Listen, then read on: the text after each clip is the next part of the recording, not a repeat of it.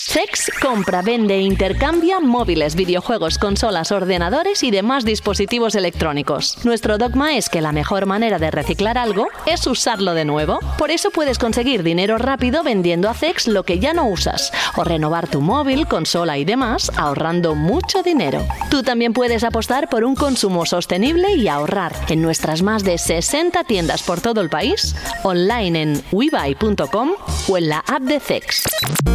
CEX patrocina Vandal Radio. Vandal Radio. Vandal Radio. Vandal Radio.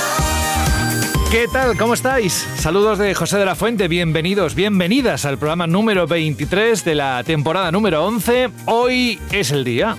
Sí, es el programa. Hemos retrasado un día la emisión porque sabíais que ayer tuvo lugar ese podcast en formato podcast, que también nos quedamos un poco así de aquella manera. Yo me esperaba otra cosa, pero bueno, formato podcast con los directivos de Xbox, donde se desvelaba o se iba a desvelar el futuro de esa división, cuáles eran sus planes. Yo me voy a abstener de decir absolutamente nada, porque creo que luego vamos a tener tiempo suficiente para atacarlo. Es la primera noticia que tenemos en el bloque, pero aparte tenemos otras noticias que tienen que ver con PlayStation 5 y tendremos a Frank contándonos lo que ha encontrado en posiblemente uno de los juegos que pasará desapercibido durante un tiempo para muchos de vosotros, pero que en cuanto caiga en vuestras garras vais a decir, está bastante bien. Vanishers, Ghost of New Eden. Tiene muy buena pinta y luego nos contará Frank qué ha encontrado aparte de lo que ya ha escrito dentro de la web. Lo digo por si no podéis esperar, vais directamente a la web de Vandal y ahí está el análisis con todos sus complementos. Franje Matas, muy buenas. Muy buenas. Disfrutaste el juego, ¿no? Sí, sí, sí, sí, sí. Le di bastante, bastante, bastante. Y vaya, y como has dicho, ya tenéis ahí la, la crítica en texto y en vídeo en la web. Y en un ratito, pues la tendréis también por aquí. Oye, decían que tenía cierto parecido con God of War. Lo de cierto es.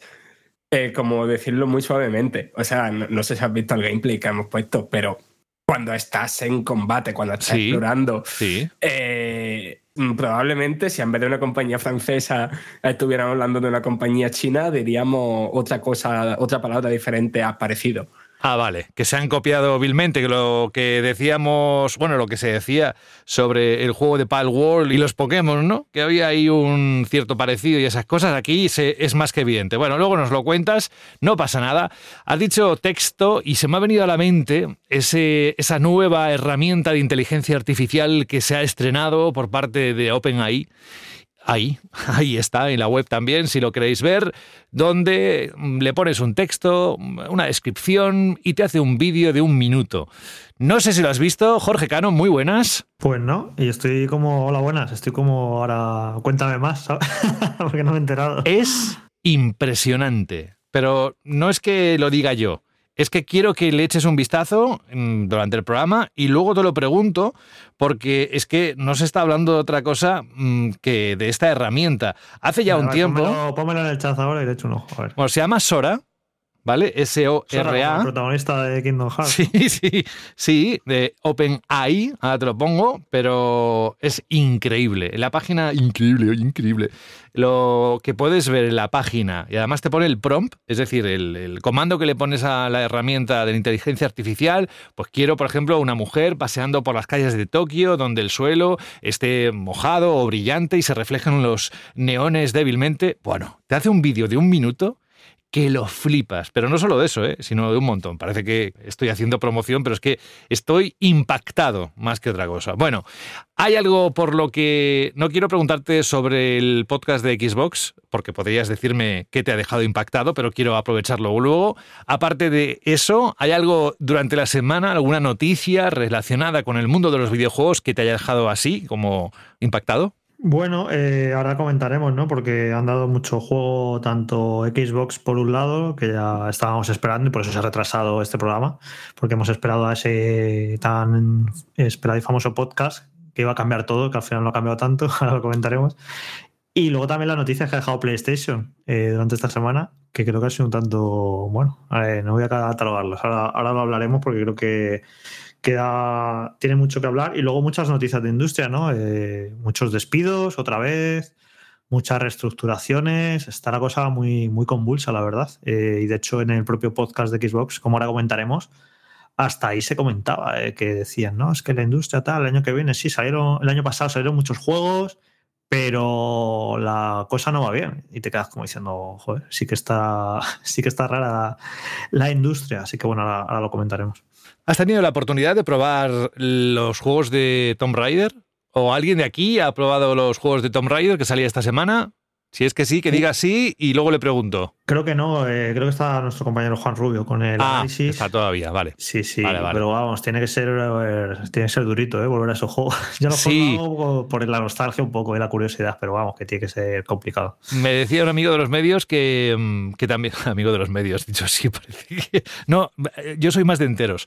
Eh, pues uno que trabaja en un medio de comunicación, que era muy duro volver a un control de hace 25 años. Pero bueno, eh, yo tengo muchas ganas de, de probarlo. Así que antes de que entremos en el bloque de noticias, me queda gente todavía por saludar. Vamos a decir hola Sara Borondo. Hola Sara. Hola, ¿qué tal? Esto ya es un poco el camarote de los Mars, ¿eh? Sí, un poquito, pero espérate que empecemos con lo de Xbox. Ya verás eh, en qué se convierte esto. Sara, ¿cómo estás? Bien, bien, la verdad es que un poco así con tanta noticia esta semana, tantas cosas, tanta, por favor, un poquito de tranquilidad que estamos en febrero, no llegamos a diciembre hasta el paso, ¿eh? Mira, te hago la misma pregunta que a Jorge. ¿Hay algo que te ha llamado especialmente la atención que no vayamos a hablar ahora, evidentemente, en el bloque de noticias y que quieras comentar aquí o no? Pues hombre, yo creo que de los temas así más importantes sí que hablaremos, ¿no? Es decir, Vale. ¿no vamos a hablar de los premios DICE de ayer, de los DICE Awards? Me parece que no. Pero si alguien tiene curiosidad, ¿dónde tiene que ir, Sara? a Vandal, por supuesto. Pues ya está. Bienvenida, es un placer tenerte aquí. También, hola Rubén Mercado, ¿cómo estás? Muy bien, muy bien, muy contento de volver a estar con vosotros después de unas semanitas desaparecido. Sí, pues oye, que aquí hoy te vas a despachar a gusto porque tenemos noticias relacionadas con no solo el futuro de Xbox, sino también el ejercicio anual fiscal de una de las compañías que siempre seguimos aquí, que es PlayStation, Sony, y hay cosas que yo quiero escucharte valorar personalmente. Así que llegaremos a esa parte luego. Bienvenido, Rubén. Espero que haya ido todo bien estos últimos días. Y Alberto González, muy buenas. Muy buenas, José. Yo digo, se ha olvidado de mí, me ha dejado No. rincón, ya no se acuerda. Y si hemos grabado otro programa hace, hace un par de días. Si te nos tengo hasta en la sopa. Muy, muy escuchados, nos tenemos muy escuchados. Podríamos decir visto, pero nos tenemos muy escuchados, es verdad, es verdad. Aquí ya no, eh, aprovechamos para decir que el último capítulo donde hablamos de los Goya y unas cuantas cosas de, de Ya Verás, ya sabéis, el podcast eh, que podéis escuchar en este mismo feed, pues que tiene que ver con las plataformas de streaming y los estrenos. Todas las novedades que se producen cada semana. Y pues nada, que bienvenido también Alberto. Nos vamos a escuchar un consejo y vamos rápidamente a lo que todo el mundo... mm, Es que si yo estuviera en el lado de los oyentes, os prometo que estaría muy pendiente de ver cuando publicamos el podcast de Vandal escuchar las opiniones de lo que se ha escuchado, de lo que se ha dicho ayer en el podcast de Xbox. Será dentro de un momento, no os vayáis. Al caer la noche se escuchan las almas en pena de la electrónica que ya no usas. ¡Véndeme o te robaré el wifi! Pasa de ese móvil y véndeme a mí que soy una tablet y la tengo más grande. La pantalla mente sucia. Mejor a mí que soy una consola y para nada se me va la perola. Trae tus aparatos electrónicos a CEX y te daremos dinero en efectivo. Da una segunda vida a tus consolas, juegos móviles, tablets, ordenadores, películas y mucho más. Lleva tu electrónica a CEX y consigue Pastuki de la buena. Tiendas por todo el país y también online. Busca CEX. Me han dicho que se han puesto las pilas y que han ensayado. ¿Habéis ensayado? Sí, a ver si es verdad. Que me traen por la calle de la amargura, ¿eh? Mira aquí les digo, venga, va, va. Un, dos, tres y...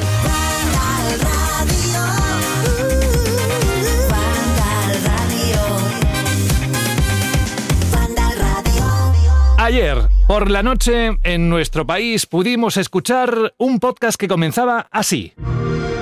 Hello and welcome to the official Xbox podcast. I'm your host, Tina Amini, and we have a very special episode today, as you can probably tell by the fact that I'm joined by Phil, Sarah, and Matt. Welcome. So we made the decision that we're going to take four games to the other consoles. Ahí Um, está uno de just los four games. Que vamos a explicar ahora, os vamos a dar contexto, evidentemente, de lo Uh, que is está diciendo Phil Spencer en este momento del podcast. No tardó Uh, mucho, tan solo unos minutos en hacer el primer anuncio. Y es que la expectativa, sinceramente, era muy, muy grande. Sabéis que la semana pasada nos fuimos diciendo, "Uf, qué ganas de que pasen los días. Sara no estaba, pero eh, Sara, ¿no sabes? La emoción, el frenesí que se vivía aquí a través de la distancia, eso sí, pero cada uno conectado desde su lugar de origen y qué ganas teníamos de que pasaran los días y saber cuáles eran esos grandes planes de Xbox. ¿Iba a romper el mercado? Bueno, pues Microsoft publicó, como decía ayer por la noche, ese nuevo podcast. Estaban Phil Spencer, Sarah Bond y Matt Booty, que son los máximos, como sabéis, máximos responsables de la marca Xbox. Hablaron sobre su nueva estrategia en el sector de los videojuegos y el futuro a largo plazo de la división de Xbox. De entrada, Phil Spencer confirmó lo que decía antes, sin especificar cuáles, que cuatro juegos hasta ahora exclusivos de la marca Xbox llegarán o llegarían a otras consolas. Se trata de títulos que llevan al menos un año como exclusivos en las consolas de Microsoft y entre los que están, dijo él, tanto pequeñas joyas como juegos como servicio. Y aquí, sí, siendo un poco pícaros, podemos pensar en Pentiment, podemos pensar en Sea of Thieves, cada uno que haga sus apuestas. Bueno, Starfield e Indiana Jones, eso sí, no saldrán en PlayStation 5. Por ahora. Porque a pesar de que en el podcast dijo rotundamente no, no, no, no, no, en una entrevista al portal Diverge, el propio Phil Spencer no descartó que en un futuro pudiera pasar. De momento dijo, nos centraremos en estos cuatro primeros juegos y eh, aprenderemos de la experiencia. Eso sí, un titular que nos llevamos ayer y que hará pues las delicias de todos aquellos fans de Activision Blizzard, Diablo 4 llegará a Game Pass, al servicio que ya tiene 34 millones de suscriptores. Precisamente por esa cifra, por ese éxito, es por lo que decía eh, Phil que Diablo 4 estará disponible en, en el servicio de Xbox, apuntad, el 28 de marzo, no queda mucho. Y para finalizar, Microsoft también adelantó como gran sorpresa que tienen planeado anunciar, ojo aquí, novedades interesantes en hardware durante estas navidades, por lo que el próximo dispositivo de juego de Xbox podría estar muy cerca. Quizás sea esa rumoreada portátil de Xbox o ese dispositivo para conectar a la tele y jugar vía streaming. Pero aquí pongo yo mi opinión personal. Si es así, si es la portátil, van un poquito tarde, ¿eh? porque ya hay varias opciones en el mercado donde se puede jugar perfectamente a todo lo que hay en Game Pass. Bueno, de momento no se sabe nada. Y por último, se comprometieron en mantener la retrocompatibilidad para que los jugadores, en un futuro, ¿eh? lo que hagan, pues retrocompatibilidad estará ahí en mayúsculas, en grande, dentro de lo que es la compañía como guía y que nada, que los jugadores de Xbox puedan tener a salvo su biblioteca de juego y así fomentar la preservación de eso que tanto nos gusta, nuestro hobby favorito, los videojuegos. Ahora sí, Jorge, Fran, Alberto, Rubén, Sara, os quiero escuchar. Voy a bajar la música lentamente, empezando por Jorge. ¿Qué te pareció el podcast? A mí, eh, no sé, me- se me hizo como muy poquito para todo el humo, toda la polvareda que se había levantado. ¿A ti qué te pareció? Bueno, esto ya es una cuestión de las expectativas que tuviera cada uno, ¿no? Porque habrá quien esperaba el fin de Xbox, el apocalipsis, que cancelaba las consolas, que van a sacar todos sus juegos en, en Nintendo y PlayStation, y no ocurrió eso. Entonces, si esas eran las expectativas de algunos fanáticos, pues entonces se vieron decepcionadas. Pero en cuanto a la compañía y lo que tenían que hacer con ese programa, que yo creo que era un poco calmar la situación, porque se había puesto la gente muy nerviosa, yo creo que lo hicieron bien. Tengo esa percepción, que es una percepción personal, ¿eh? tampoco he estado en las últimas horas eh, metiéndome mucho en los foros y viendo los comentarios por ahí, pero también a veces cuesta un poco saber cuál es el sentir general, ¿no? Porque, bueno, al final quien participa en los comentarios en la web o en las redes sociales suelen ser los más fanáticos de una marca y de otra, así que es bastante complicado, ¿no? Saber cuál es el sentir general. Pero a mí lo que me transmitió fue un mensaje de tranquilidad, de que no se acaba Xbox, vamos a calmarnos todos. Y creo que lo hicieron razonablemente bien en ese sentido, en el hecho de decir, eh, y de hecho de normalizar y que parezca gasta natural el que vayan a sacar esos juegos. De momento, esos cuatro juegos, yo estoy seguro que va a haber más, que vendrán más en el futuro, pero bueno, al menos es, fue un mensaje como tranquilizador, ¿no? Diciendo, bueno, van a ser cuatro juegos, no van a ser muy importantes, tranquilos, que Starfield y Indiana Jones no van a salir de momento en PlayStation, tal. Eso fue todo como para tranquilizar a su comunidad y creo que lo consiguieron. Y creo que, bueno, estuvieron un buen rato explicando sus motivos y dando sus explicaciones de por qué creen que es interesante sacar esos juegos en otras plataformas. Creo que es, un- es bastante razonable todo lo que dijeron, los motivos. Y bueno, eh, pues al final el objetivo yo creo que lo cumplieron, ¿no? Han naturalizado y normalizado una cosa que a lo mejor si nos la dicen hace mucho nos hubiera sorprendido, que es Xbox sacando sus, sus juegos y sus marcas, que sí, que ya estaba Minecraft y estaban otros juegos, ¿no? Pero como que nos dejaron claro que a partir de ahora va a ser algo más habitual y van a empezar a sacar juegos que ya estaban desde hace un tiempo las consolas Xbox, pues lo van a sacar en otras plataformas. Y creo que ya, bueno, ya han convencido a todo el mundo de que van a hacer esto.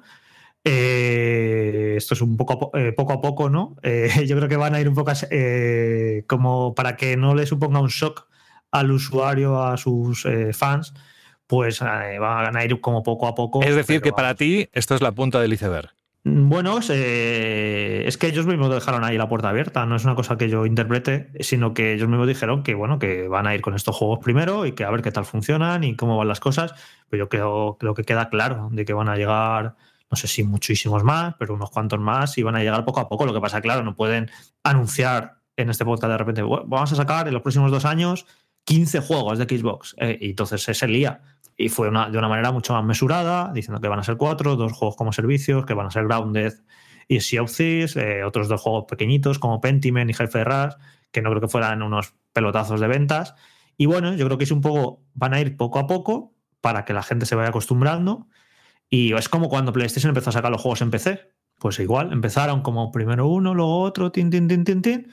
Ya lo hemos normalizado todos y ahora ya estamos acostumbrados, ya nos hemos acostumbrado después de dos años a que todos los juegos de PlayStation vayan a salir en PC. Pues esto yo creo que va a ser un poco similar, como van a ir poco a poco y hasta que dentro de un año o dos nos parezca lo más normal del mundo que los juegos de Xbox eh, aparezcan en otras consolas después de que hayan cumplido cierto margen comercial, cierto número de meses, un poco como lo de PlayStation en PC, que los juegos están saliendo como dos años después de su lanzamiento, pues yo sospecho que Xbox va a hacer algo parecido, que a lo mejor Starfield pues sale en PlayStation 5 pues a lo- al año y medio o a los dos años, Indiana Jones igual, va a estar seis meses, un año exclusivo de Xbox y que acabe saliendo las cosas a PlayStation. Así que yo lo que interpreto de, de todo esto, pero creo que lo hicieron bien, creo que tranquilizaron a sus, a sus fans y salieron airosos de algo que era bastante complicado, yo creo que de explicar y de hacer ver.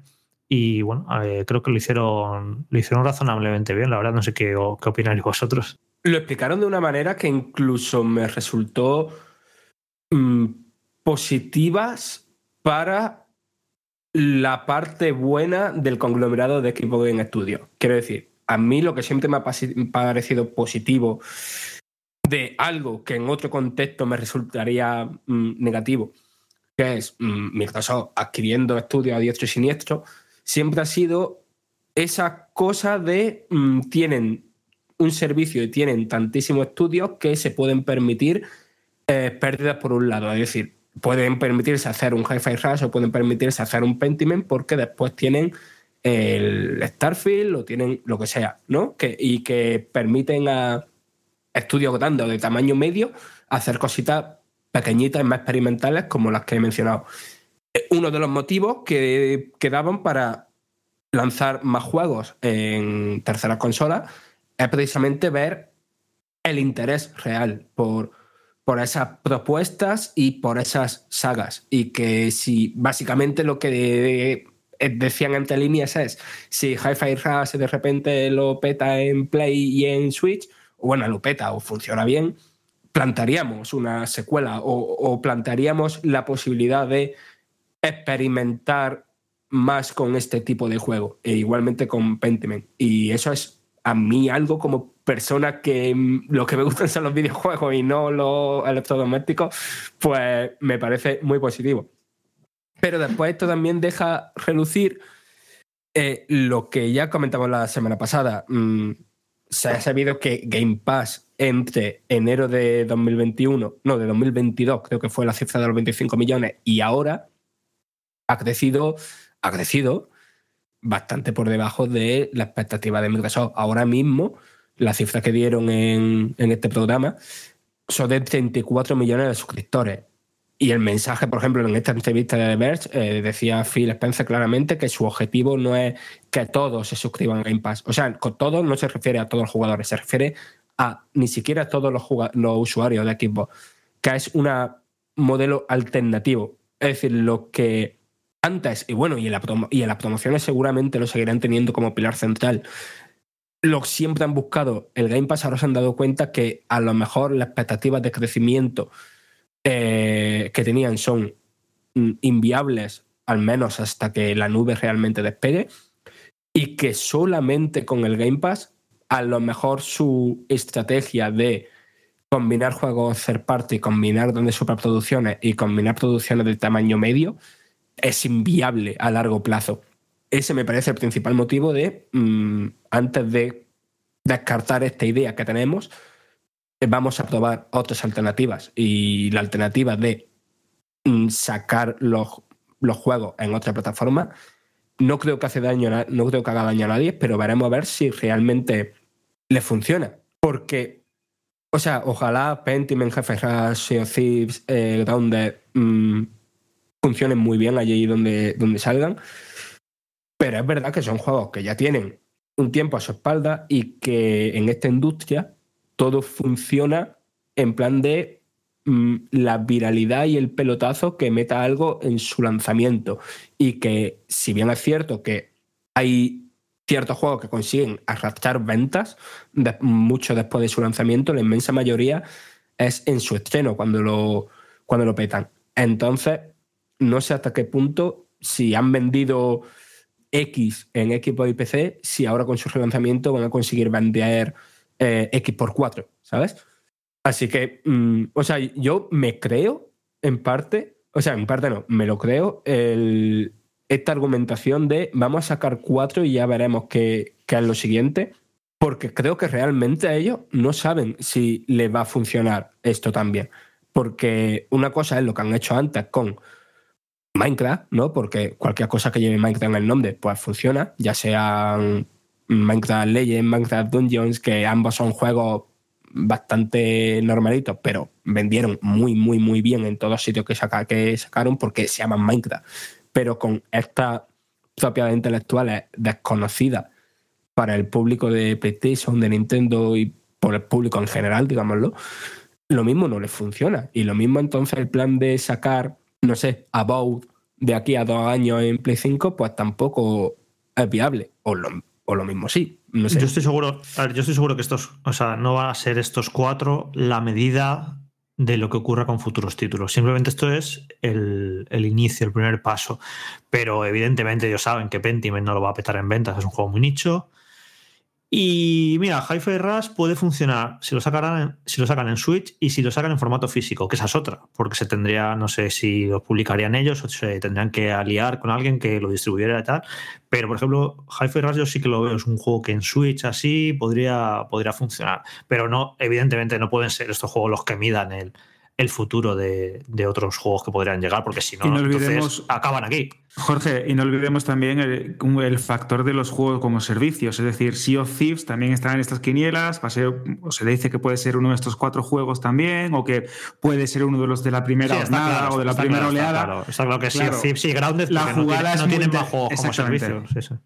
La jugada es muy inteligente porque eh, la semana pasada lo estuvimos debatiendo largo y tendido y es que no puedes rentabilizar estas grandes producciones de juegos como servicio o estos grandes títulos si no tienes una base de jugadores muy grande, muy estable, que ya no solo eh, accedan al título de una manera reiterada, sino que consuman contenidos, que estén presentes en los diferentes eventos, que nutran las microtransacciones que puedan estar pendientes en un título o en otro, al fin y al cabo es la única manera de rentabilizar estas grandes inversiones. Y creo que estos cuatro juegos, por una parte, eh, demuestran hasta qué punto Microsoft lo tiene muy bien estudiado y como bien dice Jorge, esto es la primera oleada o la primera parte de un plan a muy largo plazo y han escogido estos juegos por diferentes motivos, pero también al mismo tiempo para no generar ningún estado de alarma y toda esa psicosis eh, colectiva que tuvimos la semana pasada con la gente que estaba completamente loca porque creía que sus sagas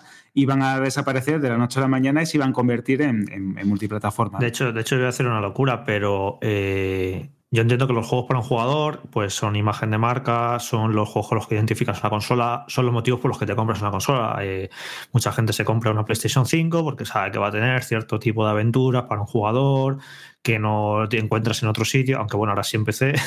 Pero bueno, en definitiva. Pero los juegos como servicio, nadie se compra una PlayStation por los juegos como servicio, ¿no?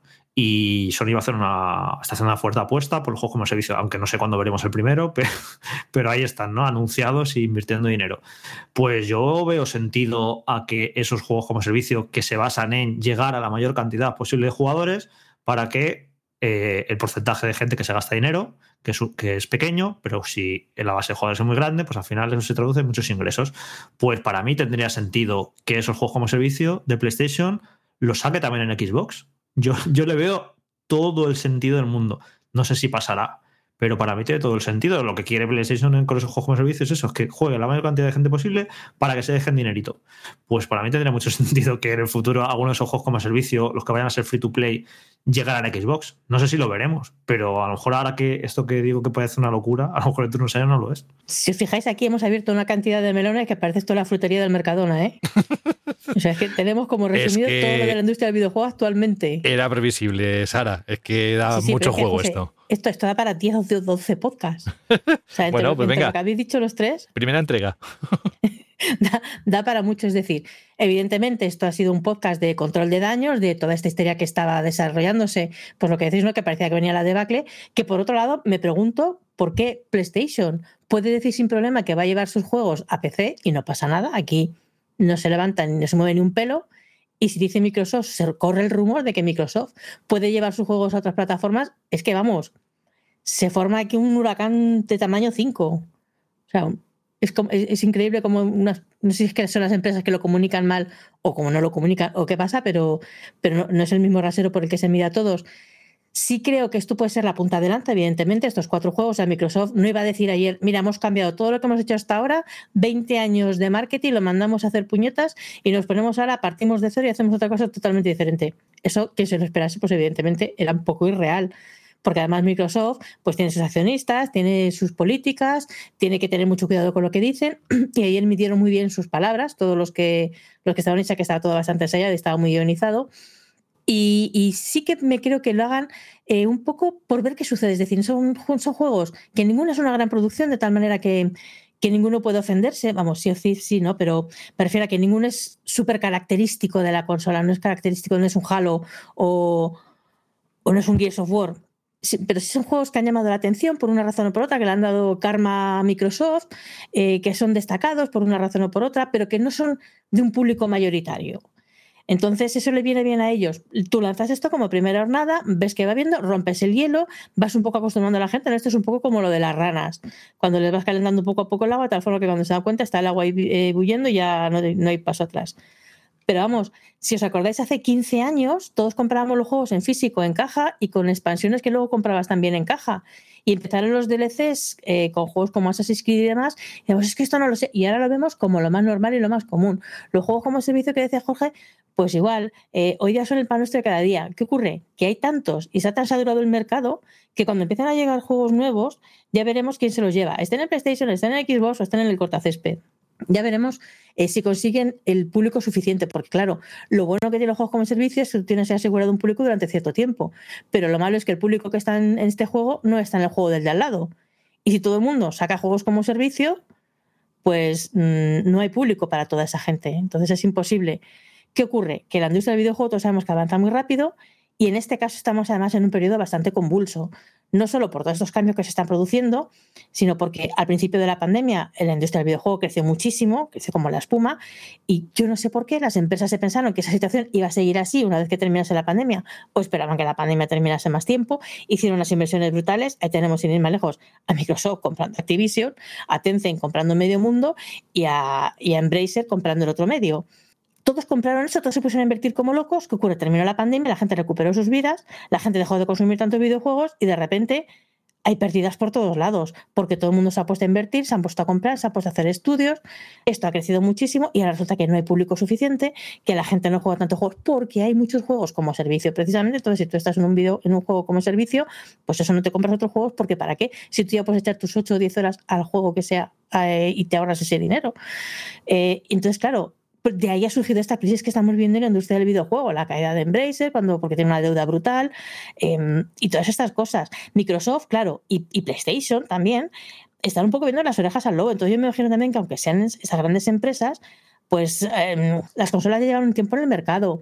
Eh, están viendo todos esos movimientos, están viendo, vamos, Microsoft, después de decir que no iba a despedir a nadie, y después de que, eso no se lo quería nadie tampoco, claro, y después de comprar Activision, lo primero que he hecho ha sido despedir a 1.900 personas. Y se han cancelado proyectos y se han cerrado estudios, no digo de Microsoft ¿eh? ahora, sino en general. Pero el año pasado se perdieron 10.000 puestos y este año creo que vamos por 7.000 puestos y varios estudios, muchos estudios cerrados y otros en peligro. Eh, entonces, claro, lógico que Microsoft diga, vamos a ver, aquí hemos invertido mucho dinero, tenemos que preparar otros modelos de negocio. ¿Qué puede ser buena idea? Llevar nuestros juegos a otras consolas, porque si pones tus huevos no solo en una cesta, sino en muchas cestas, pues tiene más probabilidad de sobrevivir. Microsoft apostaba mucho por el móvil y por eso ha comprado también a, a King de, con el paquete Activision Blizzard King. Eh, apuesta mucho por el móvil, pero claro, no puedes ir todo a eso. Entonces, que intenten diversificar, que intenten irse a otros sitios, siempre asegurándose de que ellos se mantienen ahí con este nuevo hardware que han dicho que, que, va a ser extraordinario y que va a ser un gran salto, que supongo que será con inteligencia artificial o cualquier de esas que estará tan de moda. Y, y me lo creo, evidentemente, que, que, van a tener una consola mucho mejor.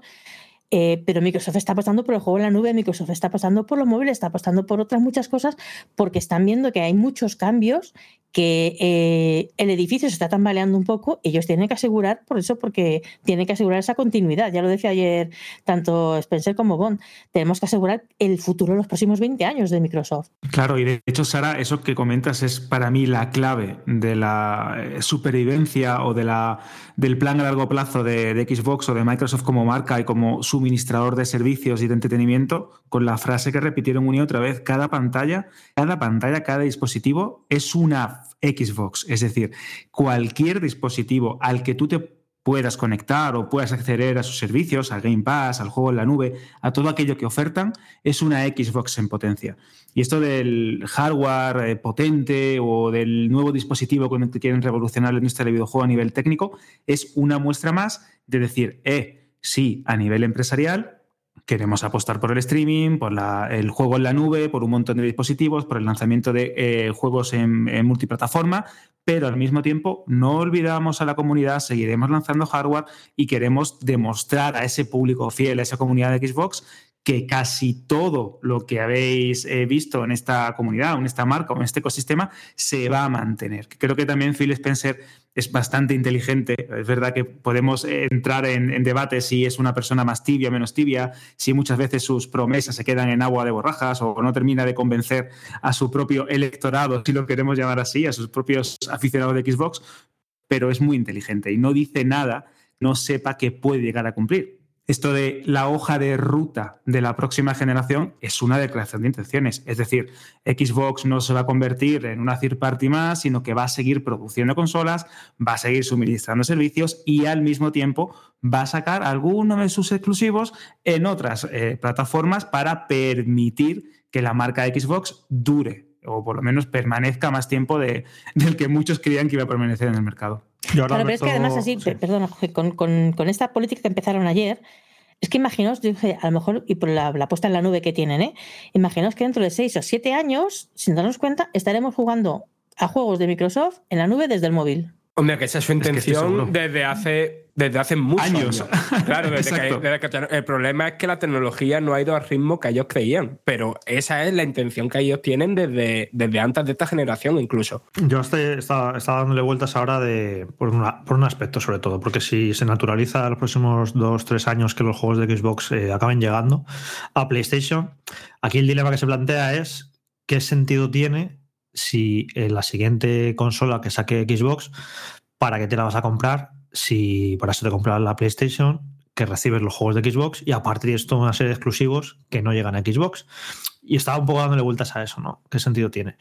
Pero al final, pues por un lado, evidentemente, los usuarios de Xbox que lleva muchos años en la marca, que tienen su cuenta eh, con un montón de juegos, que eso lo dijeron mucho en el podcast, que ellos quieren eh, la retrocompatibilidad, que tu biblioteca.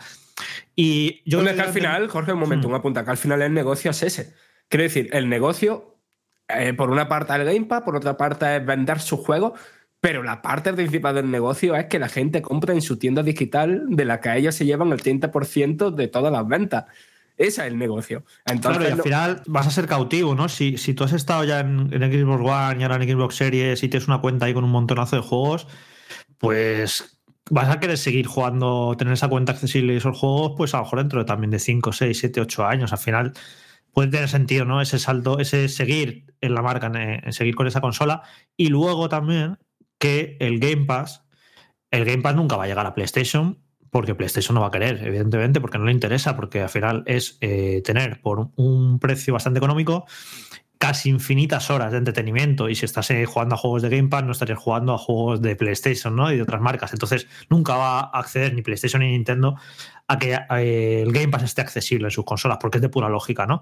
Pues entonces Xbox, la siguiente consola de Xbox, también sería la máquina a la que tienes acceso con tu Game Pass, que Game Pass ayer también fue muy importante lo que dijeron que eh, confirmaron y aseguraron que sus juegos van a seguir saliendo día uno en Game Pass, porque estaba esa duda también, y lo demostraron diciendo que también los juegos de Activision Blizzard y que Diablo 4 va a llegar en marzo. Así que también fue un mensaje de reforzar Game Pass y de decirte que la siguiente consola de Xbox, pues es, vas a poder tener tu cuenta, tus juegos retrocompatibles, tu Game Pass, como un poco eh, intentando hacerte ver que va a tener que sigue teniendo sentido que, que saquen una siguiente consola de Xbox, a pesar de que sus juegos, eh, eh, como he dicho antes, yo creo que van a salir en un, gran, en un gran número en las otras consolas. Y bueno, luego dijeron eso que va a ser una consola espectacular en lo técnico, quizá lo que ha dicho, por lo que ha dicho Sara también, que use la IA y demás.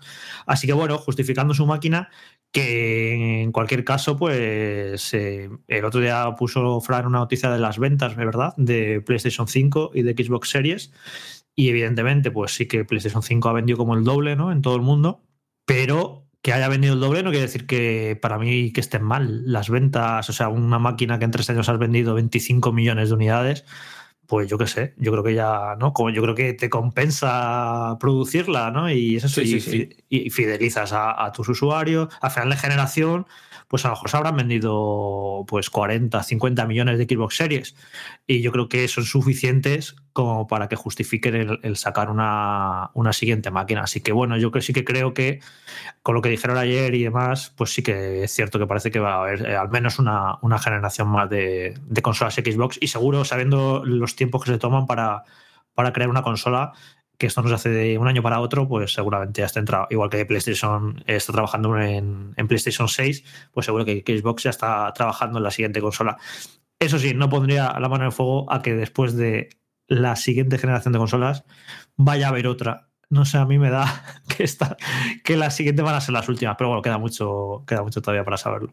Bueno, pues poco más que añadir a todo lo que habéis dicho. Yo creo que más o menos, dentro de que hay diferencias en algunos puntos, creo que esto todos más o menos vamos en la misma línea, ¿no? Es, eh, yo creo que lo de ayer fue, pues como dice Sara, un, un, muro de contención a las noticias que estaban saliendo en un momento en el que cualquier noticia se lleva un mando a otro y se habla y se dice, no, es que van a dejar de fabricar consolas, que, que tal, que esto, que lo otro, que ahora todos los juegos lo van a sacar en Sony y el Game Pass lo vamos a tener en el Nokia 5110 y bueno, las cosas que todos los que se ponen la etiqueta de insider, antes era el tic azul de Twitter, ahora soy insider, es una palabra que mola un montón, eh, pero, pero que al final eh, Microsoft hizo un poco lo que tenía que hacer, es decir, tranquilizar a los fans, no darles demasiada carnaza a los del otro lado y, empezar a explicarnos lo que yo creo que, que va a seguir funcionando así, ¿no? A ver, yo no creo que se haga un podcast de este estilo, simplemente para decir que cuatro títulos que no son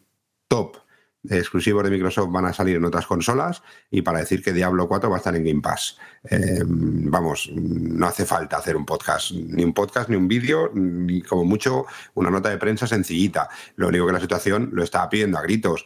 Yo no creo que esto se quede en estos cuatro juegos. A ver, el sector del videojuego está cambiando. Y, como está cambiando, también están cambiando los formatos en los que disfrutarlo, ya lo hemos visto, del paso del físico al digital, eh, y también están cambiando, por supuesto, los costes de lo que sería desarrollar un juego. Ahora mismo es inviable el poder eh, recuperar la inversión de un título igual que se recuperaba en PlayStation 4 o en Xbox One. Es imposible, los costes son totalmente diferentes.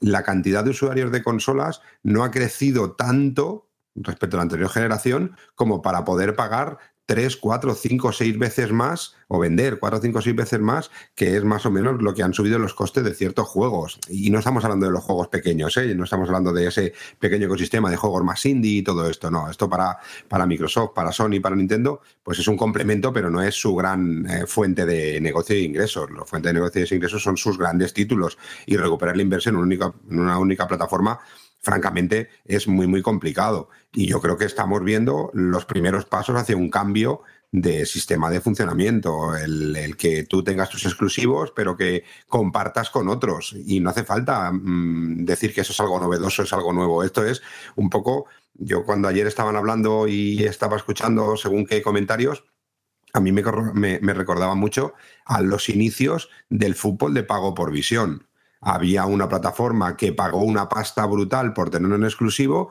pero que se dio cuenta de que vía eh, ingresos o vía eh, suscripciones para ese sistema, o bien tenían que ponerle un precio prohibitivo, o bien tenían que compartirlo con otras operadoras, que eran competencia, ¿no? Yo recuerdo que Movistar, lo que era Canal Plus antes, pues daba los partidos y luego, pues, eh, pues lo puedes ver en Orange, lo puedes ver en Dazón, lo puedes ver en muchos más otros sitios, porque al final lo que necesitan es tener una cantidad mucho más grande de posibles usuarios que estén dispuestos a pagar un importe que también ha ido subiendo de manera exponencial durante los últimos años, pero que no se haga insostenible no se haga tan, tan complicado de pagar que la gente termine dejando de jugar. Es decir, o empiezas a pasar juegos a otras plataformas y sacarle un rendimiento en forma de royalties, o tienes que subir la suscripción a unos precios que es inviable. Un Game Pass al precio que está ahora es totalmente inviable si, si quieren seguir teniendo solo esa misma plataforma, por mucho que esté Microsoft detrás. Al final quieren sacar beneficio de todas sus divisiones y yo creo que esto es algo inevitable, más pronto o más tarde, el que a lo mejor tengan ciertas exclusividades temporales puntuales, incluso, incluso ni eso, ¿no? Y lo, y lo vemos también con las plataformas de, de, streaming. Eh, oye, pues eh, ahora Sky Showtime lo ha tenido que compartir con otra plataforma de streaming española y, está ahí pagando un poquito más o ya te lo regalan o lo que sea para tener el máximo número de suscriptores posibles. Y además, las compañías de videojuegos se han centrado estos años en comprar otras compañías y también pierden el negocio de lo que le cobraban esas compañías por la duplicación de sus juegos y por los royalties de venta de sus juegos. Ahora Activision, los ingresos que le daba Activision a Microsoft de la duplicación de los juegos, porque las compañías tienen que pagar por duplicar un juego, por hacer la cajita con el CD, pagan, pero si lo tienen en su tienda virtual, también pagan un fee, también pagan una, una comisión. Cuando la compañía es tuya, no hace falta que pagues la comisión. Y si te la pagas, estás engañándote al solitario. Entonces, esos son ingresos que han caído. Y a lo mejor de un Hi-Fi Rush o de algún juego así, no estaríamos hablando de unas cantidades muy grandes, pero de una línea de años de producto de Activision, eh, vamos, mm, es muchísimo dinero. Y eso tiene que asumirlo Microsoft. Por eso hay estos problemas de que muchas pequeñas compañías han aprovechado este tiempo para inflarse o para dar la sensación de que son mucho más grandes. Y cuando ha pasado el, cuando ha pasado el, el, furor este de que Microsoft, Sony, estas grandes compraron, o Embracer o lo que sea, pues han terminado cerrando porque era insostenible. Es insostenible. El sector del videojuego, tal y como lo conocíamos hace cinco años, es insostenible. Y si queremos mantener el sector del videojuego y podamos seguir disfrutando, pues tienen, tienen que haber cambios que nos pueden gustar o gustar más o gustar menos. A mí el que se deje el formato físico, pues como viejuno que soy, me jode, claro, porque a mí me gusta el tener mis cajas, me gusta tener mi colección, me gusta tener mis cosas, pero tengo mi hijo de 15 años y que a él, de verdad, es que le da totalmente igual el tener una caja o no porque él ya no tiene cajas de nada, él ya no consume música en caja, ya no consume libros en formato físico, ya no consume eh, películas en VHS o en DVD, ya no consume videojuegos, si hay videojuegos por casa, pues él no me pregunta, a él a veces me dice, hay que meter el CD, digo, sí, hay que meter el, hay que meter el disco, sí. Eh, bueno, eso es un sistema diferente, nos gustará más o menos, pero, pero tiene que cambiar, y el sistema tal y como era hace cinco años, ahora mismo es insostenible, lo que dice Jorge Estoy totalmente de acuerdo. La próxima generación de consolas creo que será la última. Y no tengo muy claro que la próxima generación de consolas sean consolas puramente como las conocemos ahora. Eh, No sé si serán más consolas que utilicen ciertas partes físicas para poder hacer ciertas cosas que a lo mejor la tecnología, como decía Alberto, no ha podido evolucionar en la velocidad que necesitaban las consolas para poder dar la posibilidad que tienen. Cuando dicen, no, va a ser una, una consola que va a ser totalmente innovadora y técnicamente va a ser totalmente diferente a lo que hay. Ya estamos hablando de teraflops, pensando en teraflops, terabytes, imaginar va, esto, realidad virtual y tal. Pero a lo mejor la evolución técnica que está diciendo el señor Phil Spencer es que es una caja en la que simplemente conectas un mando, un cable de Ethernet y tiene un procesador que va mucho más rápido. Y eso sería un avance tecnológico, no simplemente el que se vea mejor o no, pero vamos hacia eso, hacia, hacia que nuestros eh, escritorios o nuestros muebles del comedor estén cada vez más libres, ¿no? Para la alegría de mucha gente, como por ejemplo mi mujer, que le molesta mucho el que tengamos siempre trastos por ahí encima. Y vamos hacia eso, hacia jugar desde donde queramos, cuando queramos, porque lo que quieren las compañías es que podamos jugar cuando queramos y donde queramos, sobre todo yéndose a ese mundo de los juegos por servicio, para que tú un día, estando un fin de semana en casa de tus amigos, eh, te lleves tu dispositivo de lo que sea, con tu número de cuenta y con tu tarjeta de crédito y que quieras comprar allí un micropago de 2,90, que a lo mejor si no puedes jugarlo, pues no lo haces, ¿no? Entonces yo creo que estamos en un inicio de cambio bastante brusco de lo que es el sector del videojuego. Esto es lo que había que contar hoy, que espero que durante todos estos largos minutos hayáis tenido tiempo para reflexión. No sé si queréis comentarnos qué pensáis vosotros. Lo habéis hecho en los últimos días. Luego con Alberto en la Chile Pregunta vamos a tocar algunas respuestas e incluso hay algún usuario que sea después del podcast de Microsoft, de Xbox, ha posteado algún comentario. Bueno, será dentro de un ratazo porque todavía quedan noticias, queda el análisis y dejamos la parte de Microsoft, que por cierto, antes decía Rubén que tendremos una caja ahí y tal. No hace falta. Mira lo que está haciendo Amazon Luna. Solo con un mando y directamente dentro de una app que ya tendrás en las teles de nueva generación. Es decir, no tendrás ni cacharro ni nada. El mando mismo se conectará al servidor y así evitarás que tenga un input lag que te impida jugar. Por ejemplo. Lo digo porque no, igual ni siquiera ni caja ni nada. Pero vamos a pasar a otra compañía que también ha sido protagonista de sus últimos días y que digamos que si hablamos de Xbox, evidentemente siempre se nos viene a la memoria, a la cabeza, pues la compañía japonesa de PlayStation. Pero es que no es porque sí, sino porque la compañía de que ahora mismo dirige Totoki de forma provisional, que es el CEO, de momento, después de la salida de Jim Ryan, pues ha hecho su balance fiscal y lo ha presentado y los titulares se han, vamos, que se han empezado a compartir y hay mucho, mucha tela que cortar. Por ejemplo, que Sony ha vendido ya 54,8 millones de PlayStation 5 según ese último informe fiscal de la empresa. Pero además se han vendido más de 10 millones de esto que suena de fondo que es Marvel's Spider-Man 2. El informe recoge los datos, como sabéis, hasta el 31 de diciembre del año pasado, lo que corresponde con el final del tercer trimestre fiscal de Sony, ya que el año completo fiscal de las empresas japonesas acaban dentro de unas semanas, el 31 de marzo. Esto lo hemos dicho muchas veces, pero no está de más recordarlo. Solo entre septiembre y diciembre del año pasado, PlayStation 5 vendió 8,2 millones de unidades, 1,1 millones más de unidades que el mismo periodo de 2022. Y en ese periodo salieron a la venta Marvel's Spider-Man 2 y el modelo Slim de PlayStation 5. Según el propio estudio Insomniac Games, la serie del Hombre Araña ha alcanzado los 50 millones de unidades vendidas de la serie, entre evidentemente el primer Spider-Man, Marvel's Spider-Man, el Miles Morales y este 2 en las versiones de PlayStation 4, PlayStation 5 y PC. Pero es que la semana ha dado mucho de sí porque el CEO, el director financiero de la compañía y ahora CEO provisional de Sony Interactive Entertainment, que es Hiroki Totoki. Además es un puesto que, como digo, asumió de momento, aunque dicen que podría quedarse de forma permanente, Pues el señor Totoki ha mencionado que esperan continuar produciendo trabajos de alta calidad y juegos como servicios con el plan anunciado hace unos años, pero que mientras los grandes proyectos están en desarrollo, no planean lanzar una gran entrega de sagas existentes en el próximo año fiscal como sucedió con God of War Ragnarok en el 2022 y con Spider-Man 2 en el 2023.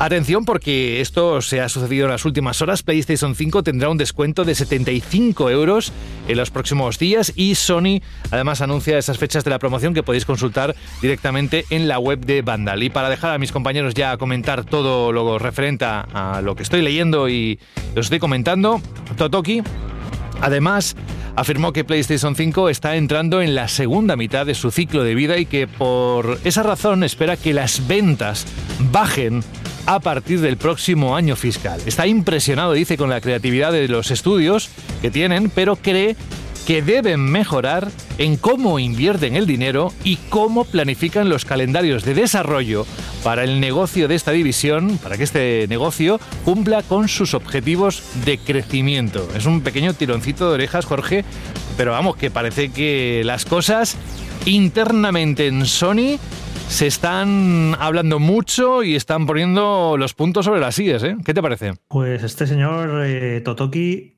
eh, que viene del mundo de las finanzas y tal, que tiene que ser bueno con los números, pero en cuanto a comunicación, la lía un poco parda, ¿eh? porque lo que debería haber sido buenas noticias en cuanto a ingresos, eh, consolas vendidas y demás, ha dado una serie de informaciones y de detalles de cómo ha dicho las cosas además, que, que al final lo que te queda de todo esto es un tanto una visión un tanto, no sé si decir, oscura o negativa respecto al estado actual de PlayStation. O pesimista. porque- o pesimista. Es curioso porque eh, la semana que iba a ser el, el apocalipsis de Xbox, para mí se ha tornado en, en- al revés un poco. En, al final no era para tanto de Xbox, no pasa nada. Tienen bastante claro su estrategia y, y PlayStation, no sé, lo veo un poco perdidos, la verdad. No me da Jorge, gua- el- Sí. el- aquí es cuando es muy importante, sobre todo lo que te he dicho, y tienes toda la razón del mundo, eh, cuál es el vehículo por el que quieres mandarle información. Y aquí se juntan dos cosas. El señor Totoki eh, está mucho más metido en el mundo de las finanzas, con lo que eh, son los financieros y seguramente todos hemos escuchado algún evento o alguna información financiera, eh, se basan mucho en su idioma, en sus números y son totalmente... eh, los números es la Biblia y si los números dicen que has vendido un 0,3% menos y tú querías vender un 0,1, eh, es un problema y tienes un problema. A veces son como más catastrofistas de lo que son. Y encima es japonés que allí mm, son bastante menos eh, abiertos y como menos, a ver, ves a Phil Spencer y flipas, ¿no? Hostia, pues este tío mola porque es un americano guay, los americanos te lo saben vender todo muy bien, pero los japoneses no, los japoneses son muy realistas con lo que son, pero no estamos acostumbrados. Seguramente este idioma o este, eh, no me refiero al japonés, ¿eh? este sistema de comentar las cosas, están en Japón muy acostumbrados y, y muchas compañías lo hacen así, pero cuando lo trasladas de manera un poco accidental al mercado más mundial, que no estamos acostumbrados, eh, yo creo que se han sacado muchas más conclusiones negativas de las que realmente estaban diciendo, porque lo que ha Sí. dicho tampoco es tan, tan catastrofista. Sí, sí, puedes tener razón. Lo que pasa que, evidentemente, alguien occidental eh, se hubiera dado cuenta de que transmitir toda esta información de esta manera iba a dar una imagen un tanto negativa de la situación de la compañía. Entonces, yo creo que alguien occidental hubiera dicho, eh, bueno, bueno, vamos a decir las cosas de otra manera. Esto, pues mira, no hace falta decirlo. Por ejemplo, que la consola entra en su segunda etapa del ciclo de vida y que a partir de aquí bajan las ventas, como ha ocurrido siempre en todas las consolas, ¿no? Pues eso a lo mejor dice, pues mira, eso me lo ahorro, y no lo digo porque es algo que se da por hecho y que se sabe. Es que es como un cúmulo de información y de detalles que junto eh, transmiten eso, una imagen ¿No te, da la sensación, negativa. ¿No te da la sensación, Jorge, de que en PlayStation hay ahora un desgobierno eh, dentro del orden que tienen que intentar estar poniendo eh, bastante importante a nivel mundial? El, el- la sensación de que parece que la gente va un poco más a su bola y parece que está todo menos controlado de lo que ha estado hasta ahora. Sí, yo veo, bueno, yo es que veo a PlayStation un tanto perdida en esta generación, la verdad. Veo dándole banda, que le va muy bien, pero veo, está haciendo cosas que un tanto extrañas y que no sabe muy bien por dónde van. Y yo creo que lo de esta semana, esta comunicación que han hecho, es que te vas noticia por noticia y tiene tela. No sé, no sé ni por dónde empezar. Por ejemplo, lo de que los estudios de PlayStation necesitan mejorar en la parte del negocio, como bien ha dicho José, a mí me suena a un tirón de orejas de, vale, soy muy bueno, soy muy talentoso, hacéis juegos muy buenos, pero no puede ser que estéis cinco años haciendo un juego. No puede ser que tenéis que ser más productivos, tenéis que sacar juegos más a menudo. Incluso puedo llegar a deducir que está diciendo, mira, pues que sean un poco peor, pero aquí hay que sacar juegos, ¿sabes? Es como, yo solo que interpreto, ¿no? Entre líneas. Luego lo de decir eso que, bueno, eso es una realidad, ¿no? Que en el año que, durante este año no va a salir ningún juego de sus grandes estudios, que esto es algo que ya comentamos aquí en el programa, que podíamos deducir, porque si no estaban anunciados, pues no van a salir. Pero aún así no deja de ser, algo negativo, ¿no? Sumado a todo esto. Eh, PlayStation 5 no ha cumplido las previsiones de ventas. Eh, luego te, que lo de, bueno, eh, otra noticia que también le puse a José en la escaleta porque era un poco sumado a todo, ¿no? porque todo crea una narrativa y te da un poco una imagen de la compañía. Hoy se ha anunciado eh, un descuento de PlayStation 5 hasta, ¿qué día es? Hasta el, durante dos semanas o por ahí de 75 euros, ¿no? De PlayStation 5. De 19 de febrero al 3 de marzo. 75 euros. Joder, no es poco, ¿eh? Yo si me hubiera comprado una PlayStation 5 estas navidades o hace un mes, se me queda un poco cara de tonto. Bueno, has tenido descuentos todas las navidades y además se han dado Sí, cuenta de que las consolas tienen picos de venta eh, eh, cuando, estas, eh, cuando estas navidades o después de Navidad han puesto algún tipo de, de descuento económico. Hemos visto que las consolas vendían entre 3, 4 y 5 veces más que la Vale, semana vale, que no tenían claro. descuento. Es decir, la gente, con esto lo que pasa es que están acostumbrando a que la gente cuando no está en promoción no se compren nada. Pero esto ya no, pero no es algo nuevo. Jorge. Esto lo hemos visto con PlayStation o lo, o lo vemos con el, eh, eh, con el EA, eh, el EA el EA Fútbol Club. Eh, el EA Fútbol Club es el juego más vendido semana tras semana, semana tras semana, después de campaña, pam, pam, sigue vendiendo, promoción 1, promoción 2, promoción 3, ha estado semanas sin promoción y no está ni en el top 40 de ventas en ninguna plataforma. Se dan cuenta de que no, lo vuelven a poner en promoción y pam, pam, otra vez top 2, top 3, top 5, top 4. Es decir, está el sector y las compañías han conseguido acostumbrar a la gente que a no ser que tengas una necesidad muy, muy, muy, muy, muy grande de tener lo que tú quieras hoy, que te esperes porque sabes que el juego en dos semanas va a estar bajado de precio. Eh, la consola va a estar en promoción, si no el viernes, el, miércoles siguiente. Eh, la única compañía que ha sabido gestionar eso de fábula y ya en Navidad ha tenido algún ramalazo, eh, y es normal porque su último periodo de venta de consolas ha sido Nintendo, que todo el mundo la han criticado, todo el mundo lo ha dicho, pero tú sabes que te compras hoy un juego y que si te lo quieres comprar de aquí un mes y medio, dos meses, va a estar a ese mismo precio. Pero es que si te quieres comprar el Mario Kart cinco años después también.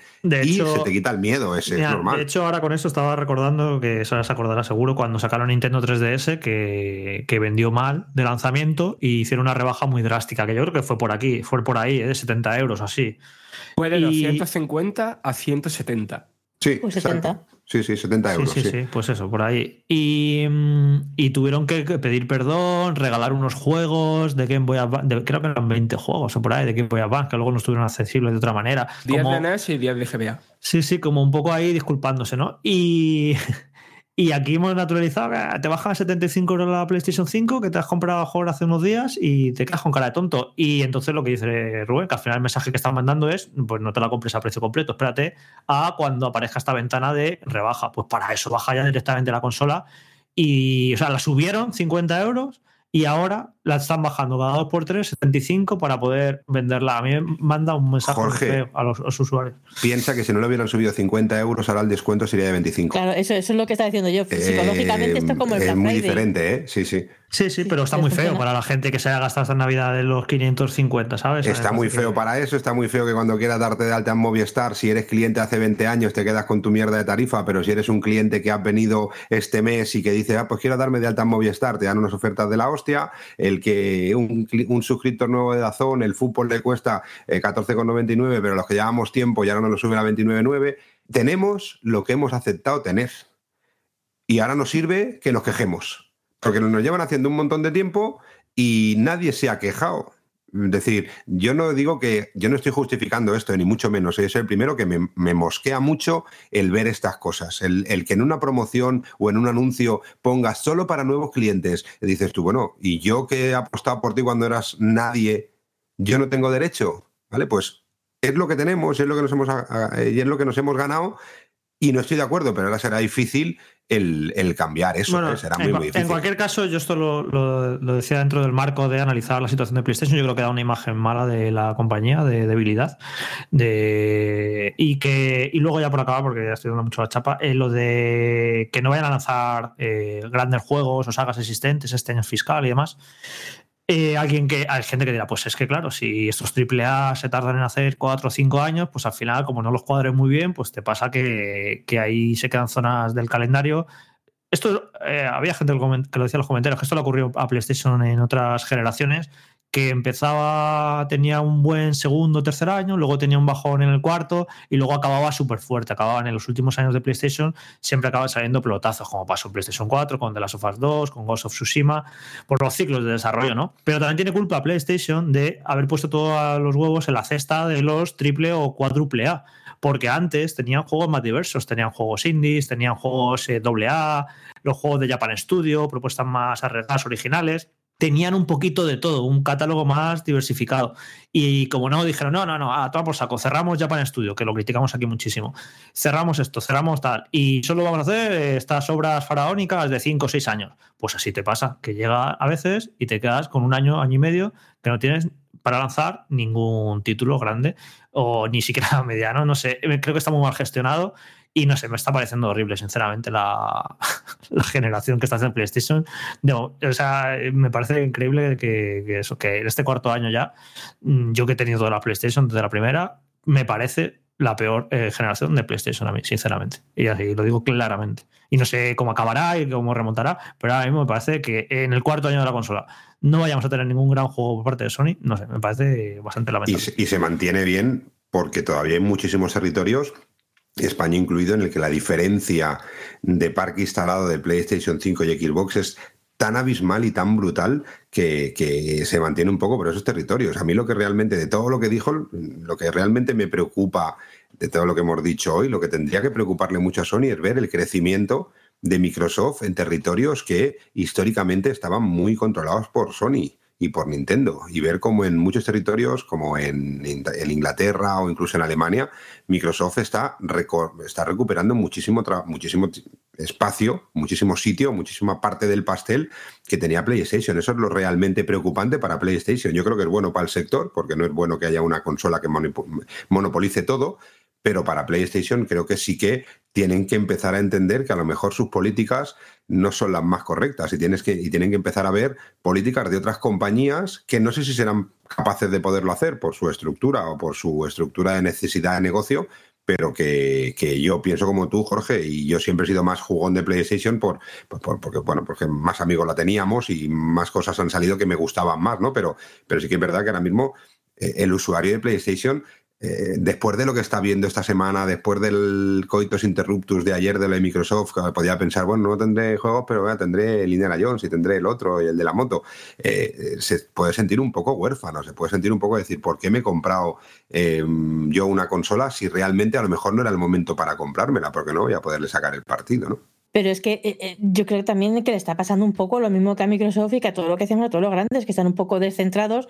por todos los cambios que se han producido y que yo no sé por qué eran inesperados para ellos, que les apía a todos un poco por sorpresa. También coincido un poco con Jorge en que Totoki no parece que sea un presidente interino que tenga sea provisional. Tú no, si vas a hacer un cargo provisional, yo si me voy a un hotel no me llevo la almohada y me llevo la ropa de cama. Pero este hombre viene con la almohada, la ropa de cama y el palo para sacudir a, a quien haga falta porque lo que hizo el otro día fue una declaración de intenciones y de eso de aquí tenemos que ganar más pasta, las perspectivas que tenemos son de que la consola empezará a ganar menos pasta. Eh, también es cierto que con estos descuentos no me extraña que los ingresos no hayan ido como esperaban.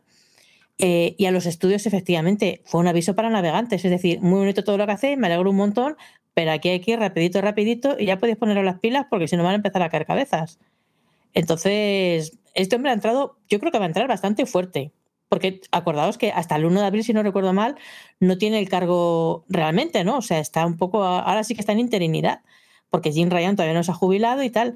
Entonces, si esto es ya dos meses antes, lo que pueda pasar a partir de abril, verás tú la risión que va a ser. Bueno, tienen la posibilidad de, oye, mm, yo a mí me sorprendió ¿eh? que Jim Ryan, aunque todavía no esté, todavía está. Y es extraño, ¿no? Que no apareciera en ninguno de esos. Pero bueno, es, oye, vamos a poner un conductor de malas noticias y cuando veamos que hay buenas noticias, nos cargamos al conductor que ponen las malas noticias y ponemos a uno que diga que esto empieza a funcionar y que las cosas están cambiando y lo primero que han hecho es cambiar al de la cúpula y ponerlo con otro departamento. Yo qué sé, es que ya, Eso es. ya no, es que sé hay- lo que hay- puede ser. Esa es, esa es la otra opción. Es decir, una opción es que este tío venga y venga para quedarse y por eso diga él, bueno, voy a poner mis normas. Y otra cosa es que digan, pues yo qué sé, como cuando en un partido político no funciona un líder y de repente ponen otro que saben que no va a funcionar bien en las siguientes elecciones, pero lo tienen de manera provisional. Es decir, meten a uno para que haga la limpia que tenga que hacer, que se lleve todas las hostias y luego ya meten al que realmente esperan que sea el, el- el que dure más tiempo. Esa es otra opción.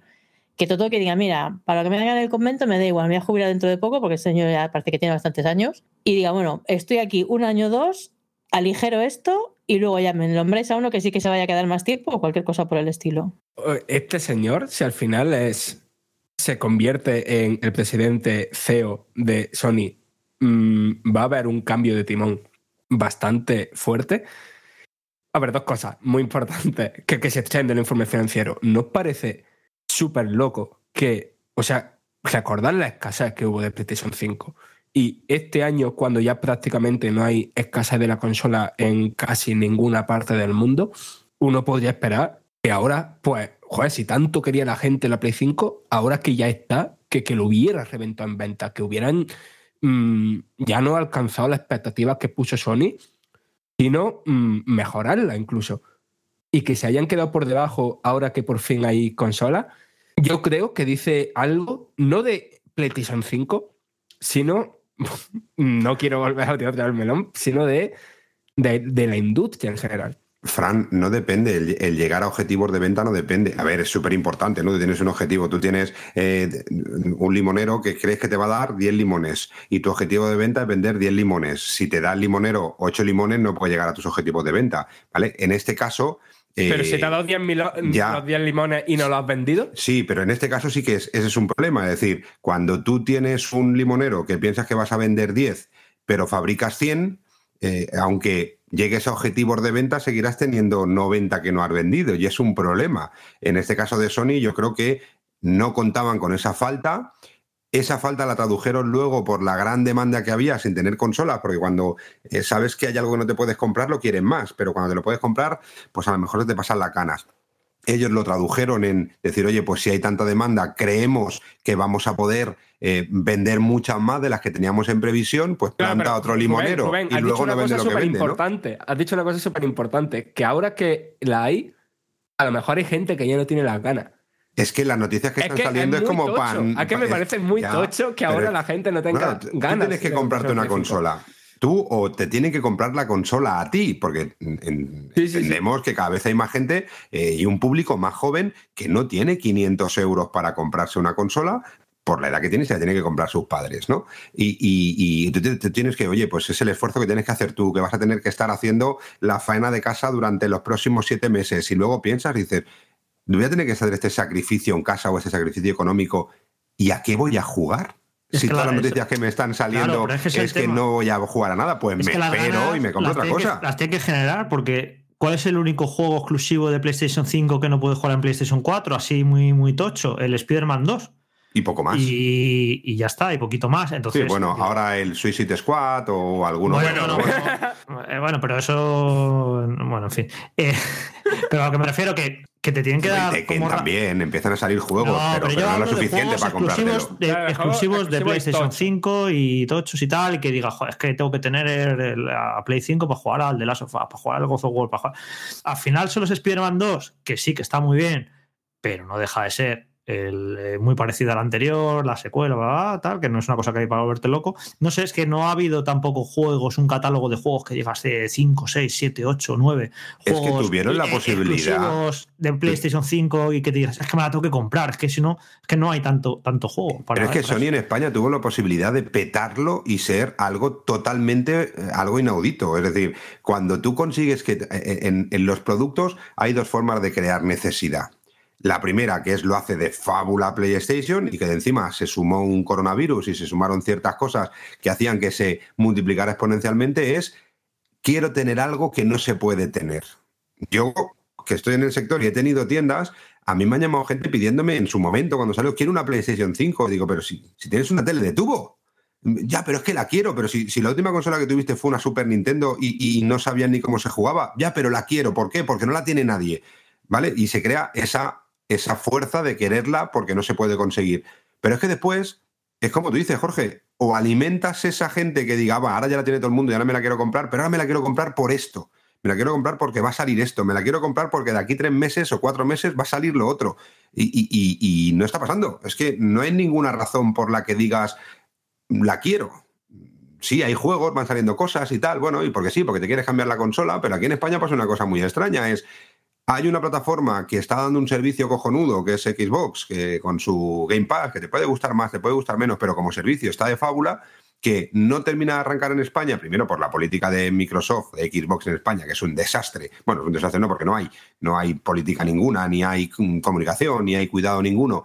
Eh, pero es ese miedo de decir, ya, pero es que esta no la tiene nadie. Y la que aquí en España sí que la tiene todo el mundo, o quiere tener todo el mundo, que es PlayStation, no hay nada con lo que alimentarlo. Eh, y en las semanas potentes ha vendido 22.000, 23.000 máquinas, que es una verdadera pasada, que son cifras de las mejores semanas de Nintendo Switch. Lo que pasa es que Nintendo Switch era como más constante, pero este año PlayStation aquí en España, a pesar de todo esto, ha vendido muchísimo. Pero depende de las expectativas de venta que se hayan puesto. Claro, si tú un país que es que va a comprar 100.000 máquinas a la semana, eh, pero hay 30.000 personas viviendo en el país, te estás equivocando. Yo creo que aquí hicieron una mala planificación y creyeron que volvían a ser el centro del mundo con su nueva consola. Y no es así. Y ha vendido mucho, ¿eh? Y las cifras de PlayStation 5 que ha salido esta semana y las de Spider-Man 2 son cifras brutales. No sé qué expectativas tenían de ventas, claro, pero yo creo que esa, esa cantidad de consolas vendidas a nivel mundial está vendiendo un ritmo que seguramente La- la es la mejor PlayStation. Eran 25 millones para el trimestre y se han quedado en 21. Pero que 21 millones de consolas en un Sí, trimestre sí, que a una nivel mundial son pero- unas cifras que yo creo que no, no lo he mirado, pero creo que pocas consolas, ya no solo de PlayStation, sino de toda la historia de las consolas, han vendido en esa progresión de cómo está vendiendo PlayStation 5. ¿eh? No, no, no, sí, a ver, si la consola es súper exitosa, pero de primeras, desde el principio, eh, bueno, o sea, en lo que he dicho una barbaridad. Las 20 y pico millones no son del trimestre, es de lo que llevamos de año fiscal. Eh, Bueno, son nueve meses. Va Sí, a hacer sí, sí, ahora. sí. Es que ellos de, de primeras eh, tenían súper claro que PlayStation 5 iba a, ven- iba a vender en, mm, en total, en su vida útil, más que PlayStation 4. Y al principio parecía clarísimamente que iba a ser el caso. Y ahora ya no está tan claro.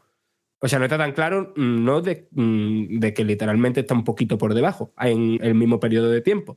Pero bueno, más allá de, esto que comentaba, el otro que me parece gordísimo de la declaración de Todoki es algo que se puede interpretar como un. mm, si ahora, si en los últimos años Sony nos ha acostumbrado a eh, los juegos en Play 4 y, o Play 5 y a los dos años los tenemos en PC, yo creo, o sea, creo no, mm, se deja entrever que a partir de ahora eh, eso va a cambiar. Y va, a cambiar de que lo mismo de mm, lanzamiento al mismo tiempo. Eh, la declaración de todo, que lo que decía es que en el pasado eh, hacían juegos first party porque el objetivo principal era hacer la consola popular. Y que ahora, simplemente con la consola y las ventas terciarias que puedan venir de PC y demás, no es suficiente. Que el contenido first party, siendo multiplataforma, puede eh, ayudar a mejorar los beneficios. Y lo que decía, o sea, en ningún momento dice, oye, a partir de ahora lo vamos a sacar todo PC. Eh, pero lo que decía después de comentar eso que he dicho es, personalmente creo que hay oportunidades ahí para mejorar los márgenes y me gustaría ser más agresivo en, en mejorar nuestros, nuestros márgenes de rendimiento económico.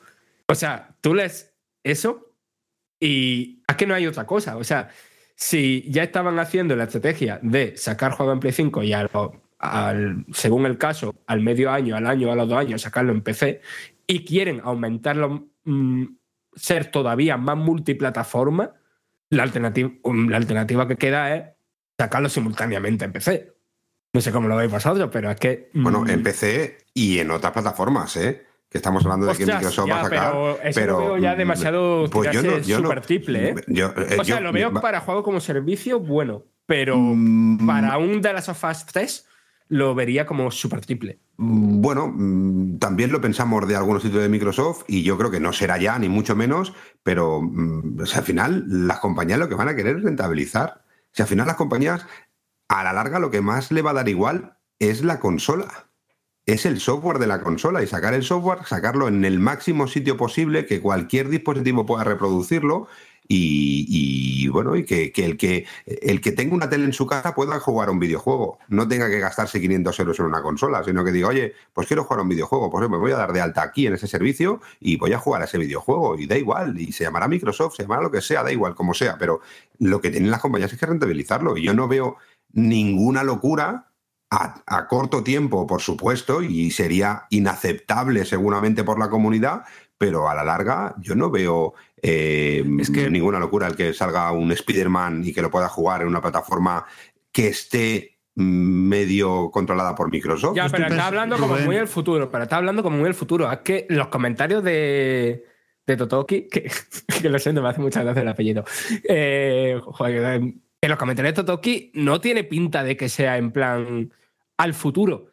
En lo- Este comentario dicho así tan claramente, en plan de nuestros juegos first party tienen que mejorar sus márgenes de beneficio, es en plan de, eh, no sé, lo mismo de Death Stranding 2, que lo Un sacaron cambio, para PC de lanzamiento, ¿sabes?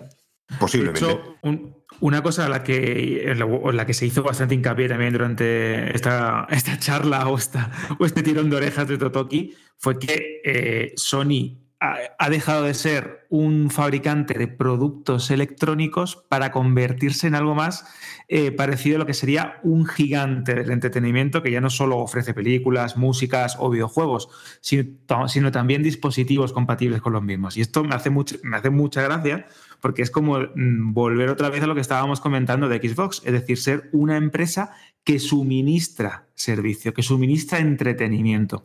Y esto de eh, los juegos first party no están dando todo el, beneficio que podían dar, eh, este pequeño tirón de orejas, el tema de mm, pensar o abrir las puertas a lanzar títulos en otras plataformas, el reconocer el error con las ventas de PlayStation 5 en el sentido de que habían sido más vamos a decir, ambiciosos desde un primer momento de lo que, de lo que tienen que haber sido. Todo esto está marcando un camino, como bien dice Fran, o como también Rubén, pero yo a lo mejor no de una forma tan exagerada, eh, eh, de la misma estrategia que estábamos debatiendo hace poco de, con Microsoft. Es decir, las grandes compañías del mundo del videojuego no tienen otra solución para poder rentabilizar a un público masivo, o sea, pasar por ser multiplataformas o en cierta manera permitir que tus títulos, en este caso como juegos como servicio o títulos medianos o lo que sea, lleguen a plataformas como el PC o lleguen incluso a otras consolas. Todo ello sin contar que si también hablamos o abrimos la puerta de que los servicios de suscripción de estas plataformas, Game Pass o PS Plus, pueden llegar a otros. Yo, yo creo que también esto también habría que comentarlo aparte, ¿no? Más allá del hardware y de las ventas y del rendimiento. Yo aquí veo a, a Nintendo descojonándose. vendiendo Mira cómo se pelean estas. Vendiendo 50 millones del Mario Kart, un juego que hicieron hace 10 años para Wii U. y, y contando billetes. Es que digo esto porque, claro, eh, evidentemente el- Nintendo va a su rollo, juega en su liga, eh, le funciona muy bien juegos con presupuestos moderados que venden una auténtica barbaridad y genial todo. Sí, acabo de poner la noticia en la web que diferentes fuentes y rumores apuntan a que Switch 2 eh, saldrá a principios de 2025. no este año como esperábamos. Así que menudo añito nos espera. Porque yo estaba pensando que a ver si Switch, Switch 2 anima esto un poquito, pero al parecer se va a ir a, principios de 2025. No sé qué opina Rubén de esto, pero bueno, que eso, como de todo esto que estamos hablando de rentabilizar los juegos en mil plataformas y demás, pues yo creo que a, Nintendo todavía le, le sigue funcionando ese modelo de negocio, ¿no? De sacar sus juegos en sus consolas y a vender como locos. Sí, es la, es la única que yo creo que ahora mismo sí que, eh, ahora mismo, en esta situación en la que está Nintendo, sí que puede vivir eh, de sus propios juegos y ser un reclamo muy potente para third parties que lo ven como, como la plataforma de la salvación. Ahora mismo, en este momento, seguramente si le coge esa situación en la época de Wii U, de GameCube, estarían deseando hacer más Mario y Sonic en los Juegos Olímpicos o el que ciertos mm, personajes de Nintendo salieran en otros sitios, ¿vale? Es decir, que las cosas eh, cambian a medida que van funcionando o no funcionando las cosas. Es decir, Nintendo Switch ha sido un éxito brutal, brutal, brutal, y ver como Mario Kart, tú dices la cantidad, pero yo lo miro ya, lo, miro en España, que Mario Kart lleva 1.100.000 unidades y que el año pasado, de las 52 semanas, estuvo en 48 semanas dentro del top 10 de juegos más vendidos. Un juego que, como dices, es un juego de lanzamiento de Nintendo Switch. Es una verdadera locura, es una barbaridad. porque Lo han sabido hacer bien, se mantiene al precio, le han dado contenido, han sabido aprovechar su contenido audiovisual para que Super Mario pues ahora, tú ibas este carnaval por aquí por el- la ciudad y veías un montón de Gokus y un montón de Marios. Algún Sonic que hacía tiempo que no se veían, es decir, que vuelve a ser un poco el referente eh, para un público que está empezando a jugar y, y es la manera de educarlos. Es más difícil educarte a ti, Jorge, o educarme a mí en algo que no estamos acostumbrados que, que educar a un chaval que empiece y coge su primera consola y que flipa con Mario y que solo quiere jugar a Switch porque está ahí, ¿no? Pero, pero ya veremos qué pasa. Y lo de Nintendo Switch 2, mm, o Nintendo Switch Pro, o Nintendo, la nueva Nintendo Switch, eh, bueno, rumores van a salir ahora con todas estas noticias. Vamos a tener rumores que yo ya estoy cansado. Ya hacía tiempo que estaba cansado con lo de Switch, pero ahora con esto va a ser algo más, ¿no? Es lo que te digo, insiders, rumores, y ay, podría, podría, podría. Como dice alguno por ahí, que me gusta a veces cuando dice podría, se dice. A ver, mm, ya, ya saldrá cuando tenga que salir, ¿no? Yo sigo pensando que saldrá esta Navidad por, por cómo ha hecho las cosas Nintendo, pero mm, puede ser o puede ser que no. Cuando sepamos algo seguro, pues ya lo diremos, ¿no? Yo solo quiero añadir que lo de Mario Kart, la verdad es que es casi inexplicable, pero sí que es cierto que Nintendo lo ha hecho muy bien y el, el que siga en los primeros puestos de las listas, porque casi siempre está entre los 10 más vendidos, incluso en Japón, en los 10 más vendidos, en general en todas las plataformas, claro que allá las plataformas son Switch, casi siempre, eh, es porque la han organizado muy bien, porque con el pase de pistas este que han sacado, que últimamente hace, hace poco salió la última parte, pues claro, con todo eso han ido suministrando el material suficiente para que la gente siga enganchadísima al juego tantos años después. Es como GTA V, vaya. Ya lo estáis escuchando. Podríamos dejar el programa aquí, decir adiós, tirar la sintonía de salida, poner la canción y nos habría quedado un programa para mí mm, redondo por los dos temas que hemos tocado, que es el bloque de actualidad, todavía no, no hemos acabado, o sea que no toquéis el botón, que, que hay más, bueno, lo estáis viendo en el productor seguro. Y vamos ahora enseguida a hablar de Vanisher's Ghost of New Eden o Eden. Si alguien quiere más noticias, evidentemente las hay. Hemos tenido que seleccionar, de hecho lo hace Jorge, además eh, no es la primera vez que lo comentamos, él es el que organiza la escaleta y ha escogido aquellas que tenían mayor impacto mediático y sobre todo seguro que estaba dentro de vuestras prioridades para escuchar en esta semana.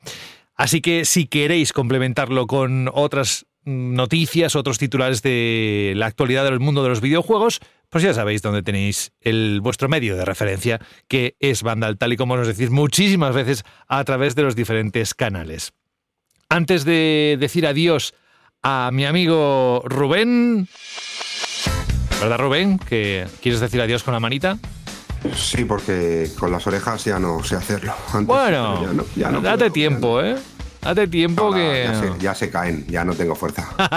Bueno, vamos a hablar un momentín solo de Zex, que es nuestro patrocinador, que sigue con nosotros y que sabéis que es el mayor especialista en electrónica y entretenimiento de segunda mano en España, que lo mismo podéis llevar consolas, portátiles, tablets, ordenadores, videojuegos, móviles, consolas, un montón de gadgets para que os lo valoren y os den, os hagan una propuesta. Pero también puede ser que dentro de su catálogo amplio, además han mejorado mejorado la web, la han cambiado, es mucho más fácil, mucho más limpia de, de navegar, en el sentido de que está todo mejor explicado, ya sabéis a qué me refiero.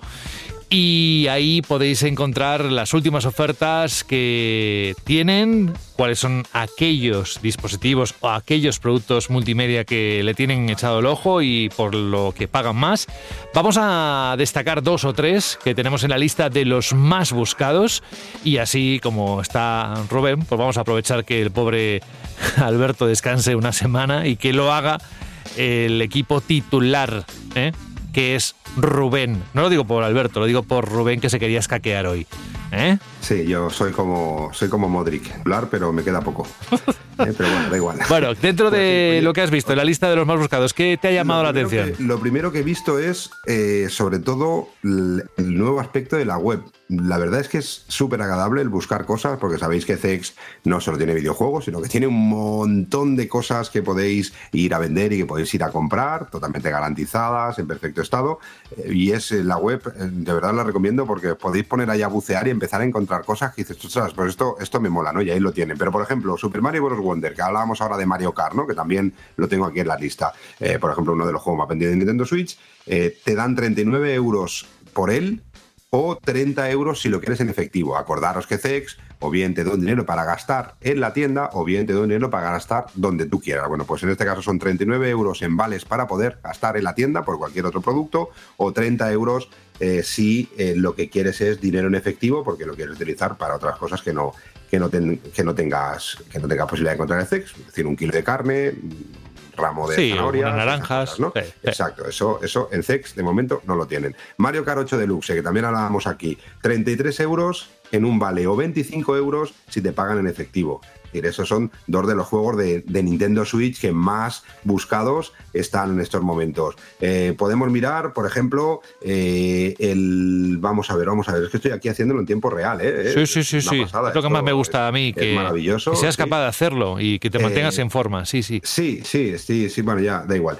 Spider-Man 2, por ejemplo, para PlayStation 5, 39 euros en vales de descuento o 30 euros si lo quieres en efectivo. Pero bueno, encontraréis mandos, encontraréis consolas, encontraréis accesorios, encontraréis la PlayStation Portal, por ejemplo, que ahora está muy, muy buscada y a precios sin ser totalmente abusivos. Es decir, eh, te darán 175 euros por la consola en vale de tienda, 151 si lo quieres en efectivo y si la quieres comprar la puedes comprar por 240. ¿eh? Ahora que hay muchísima falta de Portal que está muy muy agotada porque ha habido poca reposición y que es difícil encontrarla, hay diferentes vías en las que os pedirán ese dinero, un riñón, dos ojos y seguramente el dedo índice de la mano derecha, eh, pero aquí en CEX la podéis comprar garantizada, sin miedo a que os engañen ni nada. Es decir, que tenéis un montón de opciones eh, para los amantes de los videojuegos, de la tecnología en general y del ocio y de la cultura para poder chafardear en la página y seguro que encontráis millones de cosas que os interesan. Estupendo, es que me encanta cómo lo explicas, además que no te tengo que decir nada, ya solo tú tiras. En fin, hablando de tirar, tira, tira, tira, tira y, y disfruta del fin de semana, descansa y un gran abrazo. Rubén, gracias por estar aquí esta semana. Un abrazo para vosotros y un placer, ya sabéis, la semana que viene más y mejor, bueno, no sé, la semana que viene, ya está, dejémoslo así. Adiós. Adiós.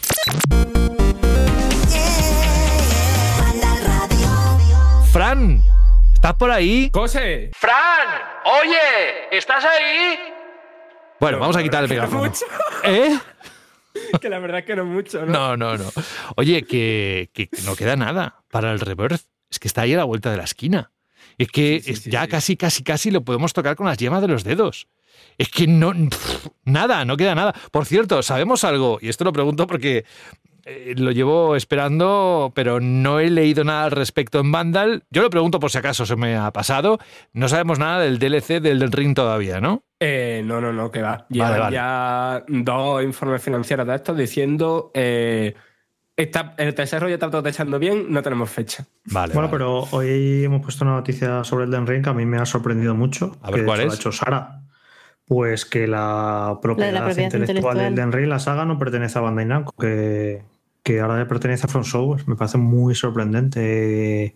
Porque Sara, ¿cómo habrá sido esto? Porque claro, es un juego que ha vendido una barbaridad. Sí, Eh, a Bandai Namco lo- sería que firmaron algo como que From Software podía recuperarlo si ponía suficiente dinero o algo así. Pues seguramente fuese eso, porque claro, esto hay que unirlo. Lo que pasa es que claro, todo esto ya son un poco especulaciones, ¿vale? Porque el cambio de propiedad se hizo efectivo en abril del año pasado, de 2023. Y unos meses antes, si no recuerdo mal, fue en agosto de 2022, Sony y Tencent, a través de filiales, compraron parte de Front Software a Kadokawa, que es el propietario, es una corporación japonesa. Entonces, yo supongo que esa inversión, que en- cuando se hizo, se dijo que era para llevar las propiedades intelectuales de Front Software, sin especificar ninguna, a otros medios, como pueda ser el anime o la televisión, ese dinero será el que habrá empleado Front Software para pagar a Bandai Namco los, los derechos de la propiedad intelectual para más adelante hacer algo. Porque sí que se ha rumoreado la posibilidad de sacar eh, un juego de móviles basado en Elden Ring que sería gratuito y que lo haría Tencent. Entonces, bueno, sí que es cierto que todo esto son como piezas un poco sueltas. Entonces, si las unes, pues puedes suponer. Sí, se dijo en su día Eso es. algo de una película o una serie de Eso es. animación. Sí, había como. Sí, sí, yo imagino que esto cuando Entonces, claro, en este firmó caso- este proyecto con Bandai Namco, dejó esa cláusula y esa Tendría esa posibilidad de poder es. comprarle los derechos, porque Bandai Namco, evidentemente, después del pelotazo que ha pegado, no iba a querer deshacerse de esto. por Claro, pero hombre, sí que tiene muy buena relación con, con los Dark Souls y demás. Entonces, bueno, mm, no sé, supongo eso que, que dirían, vamos, vamos a meter esta cláusula de que, porque claro, una, una propiedad nueva no se sabía cómo iba a funcionar. Dijeron, bueno, pues para mantener el rollo que tenemos, metemos esta cláusula de que necesitamos una morterada, que probablemente sea la morterada que han pagado los otros, pues creo que era en total el 30% del estudio lo que han comprado. Entonces, pues ese dinero, claro, lo invierten. A cambio, como Sony ahora además está intentando extender propiedades intelectuales a otros sitios, se está metiendo eso en series de televisión y películas y demás, todo como que va encajando un poco. O sea, que tiene cierto sentido todo junto. Pero sí es cierto, además eso es, se ha sabido ahora, pero fue en abril del año pasado, nada menos. O sea, que ahora ya todo lo que es lo nuevo de, del contenido descargable y demás, todo esto ya depende únicamente de Front Software. No hay ninguna táctica detrás de, de otro editor ni nada. Madre mía, esto es mejor que chat GPT de ese. Oye, y hazme una Pero reacción. es que, José, perdona, es que lo que es la estructura de las empresas de videojuegos es apasionante. Yo reconozco que en esto estoy muy sola, pero a mí me chifla saber todas estas cosas porque vas viendo movimientos de un lado y otro y te encaja de repente Sí, todo. sí, ¿eh? sí. Mira, es- nos encanta tener ese complemento porque además es que cerramos el círculo con todo lo que aquí se plantea, ¿no? Eh, Desde un punto de vista de usuario, del punto de vista de la industria, el que aporta Rubén, ahora eh, lo que tú nos cuentas. Es decir, todo suma para poder entender este mundo que lejos de lo que pueda pensarse que es, sí, es un divertimento, pero es un negocio. Y hay empresas detrás y necesitan dinero. Ahora vamos a dejar todo el tema del materialismo y nos vamos a algo más espiritual, porque ya está a la venta uno de los juegos de los creadores del reciente Jusant. Les conocimos sobre todo por Life is Strange, evi- evidentemente estoy hablando de Don't Not y que además este juego está desarrollado por el mismo equipo de Vampire, el equipo francés, donde se plantea una historia de amor. En fin, escuchamos un momento el tráiler y vamos con Frank que nos cuenta los detalles del análisis que ha hecho para Vandal.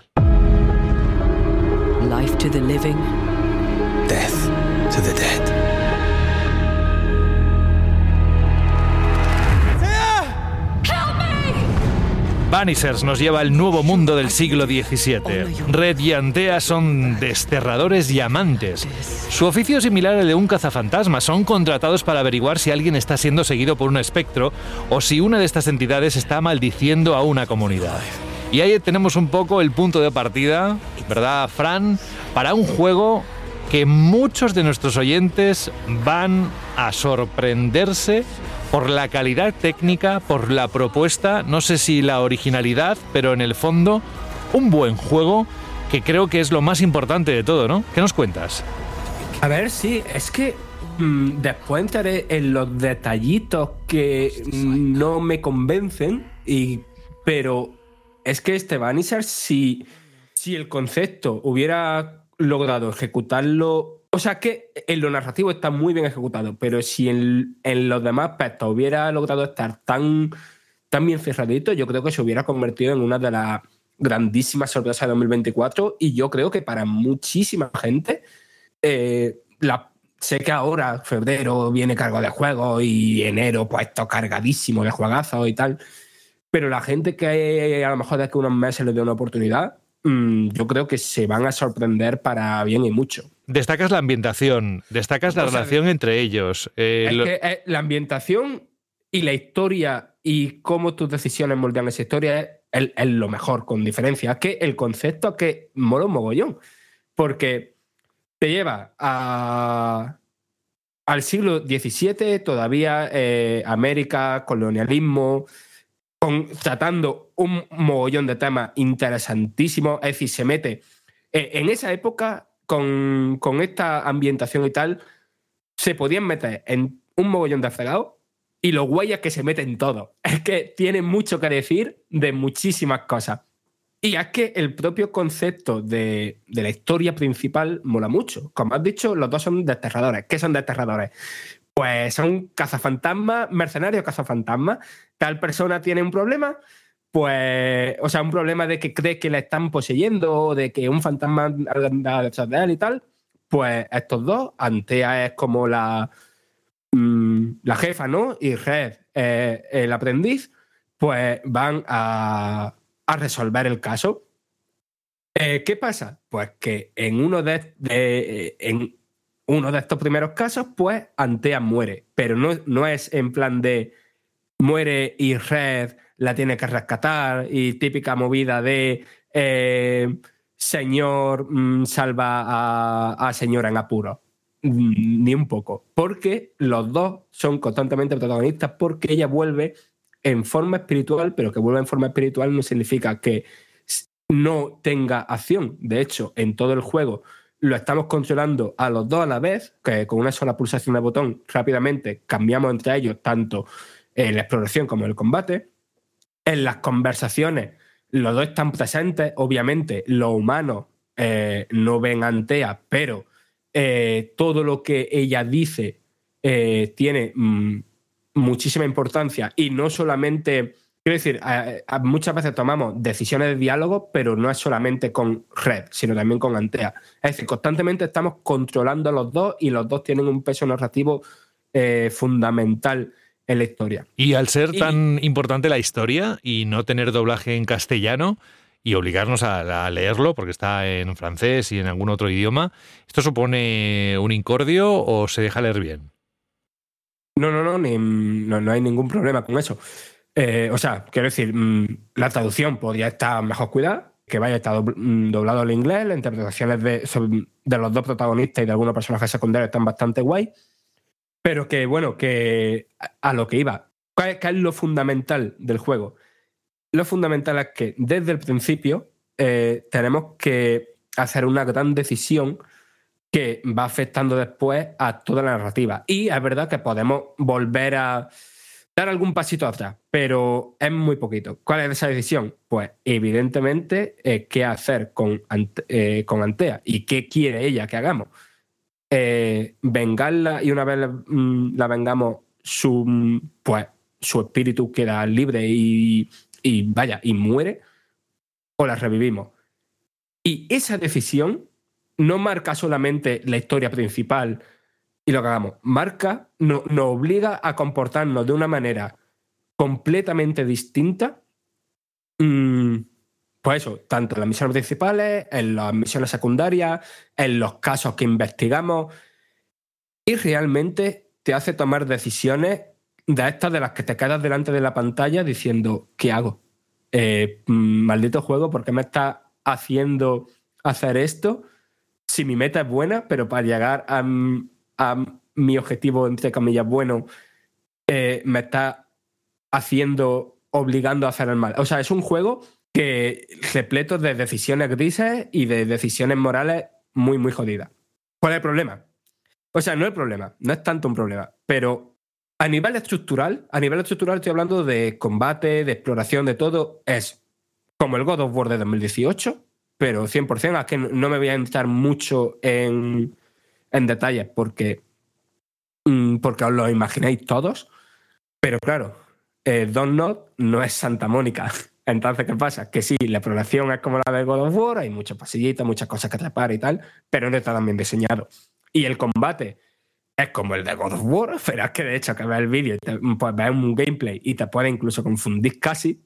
Y tiene ideas guay, pues porque en el combate interactúa mucho esto que he comentado de cambiar entre red y antea, entonces mm, va mucho de empezar un combo, en medio del combo cambiar al otro y tal, tiene muy buena idea, pero no es tan satisfactorio a los mandos y sobre todo no se comunica bien. Es decir, ahí es de estos juegos que se creen que es más preciso de lo que realmente es. Entonces hay veces que te están pegando y no te das cuenta de que te están pegando, de, o que a veces te quedas atascado con el, entorno, o que la cámara no funciona del todo bien. Hay cositas que sigues para adelante porque la historia está guapísima y todo, y la ambientación y todo eso está súper chulo.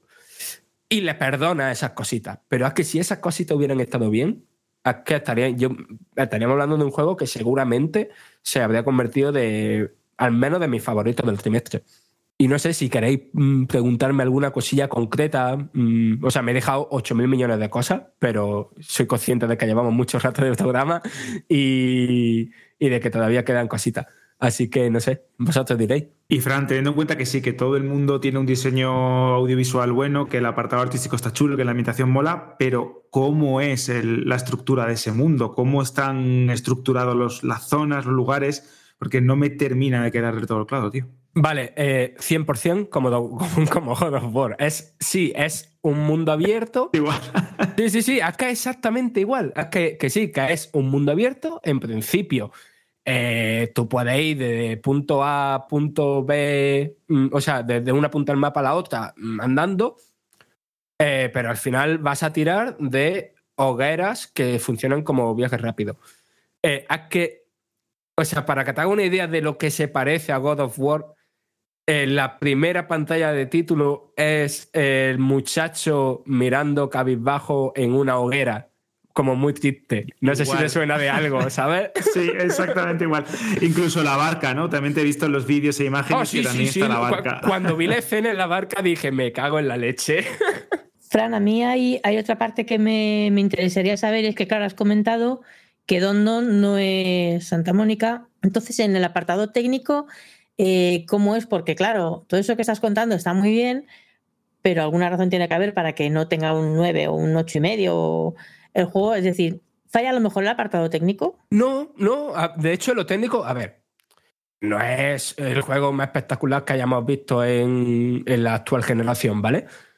Pero mm, usa Unreal Engine 5, aunque sí las cositas más, o sea, no tiene esto del, de la tecnología de iluminación ni la tecnología de los polígonos esos locos que creo que se llamaba Nanit, pero usa Unreal Engine 5, ¿vale? Y tiene momentos de que son muy, muy, muy espectaculares y después eh, los personajes principales están muy bien recreados y bastante bien animados.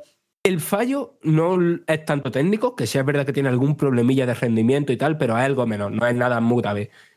El fallo es más bien artístico, porque es un juego que se puede alargar 25 o 30 horas yendo más o menos a saco, y tiene el problema de que la mayoría de esos escenarios son muy, muy parecidos. Entonces, cuando estás 25 horas recorriendo sitios que son muy, muy iguales entre sí, em, la- los problemillas de repetitividad que ya tiene el juego mm, se incrementan. O sea, yo no. Es verdad que es muy bonito y que conceptualmente en el arte es muy guay, pero el problema es que es muy parecido. Frank, entonces, si lo hemos entendido bien, es un juego que tiene una buena ambientación, que tiene una narrativa potente, que el combate, si se parece a God of War, ya me lo has vendido completamente, hay poco más de lo que hablar y que gráficamente pues está bien, que puede haber alguna inconsistencia en las consolas eh, que no tiene por qué seguir en el tiempo porque se pueden arreglar con parches que pueden lanzarse en los próximos días. Pero, ¿qué es lo que, y aparte de lo que has dicho de repetitivo, qué es lo que le falla para que no se haya llevado un sobresaliente? Porque a mí, si tú me lo cuentas tal cual, me parecería un juego de por encima del 9. Pero se ha llevado un 7,8. ¿Qué es lo que le falla para no alcanzar una nota mayor? A ver, eh, dos cosas por aquí. Para mí, después la nota cada uno es la suya. Para mí un 7,8 es un buen juego. Eso mm, dejámoslo clarísimo, para mí. Eh, y después, lo segundo.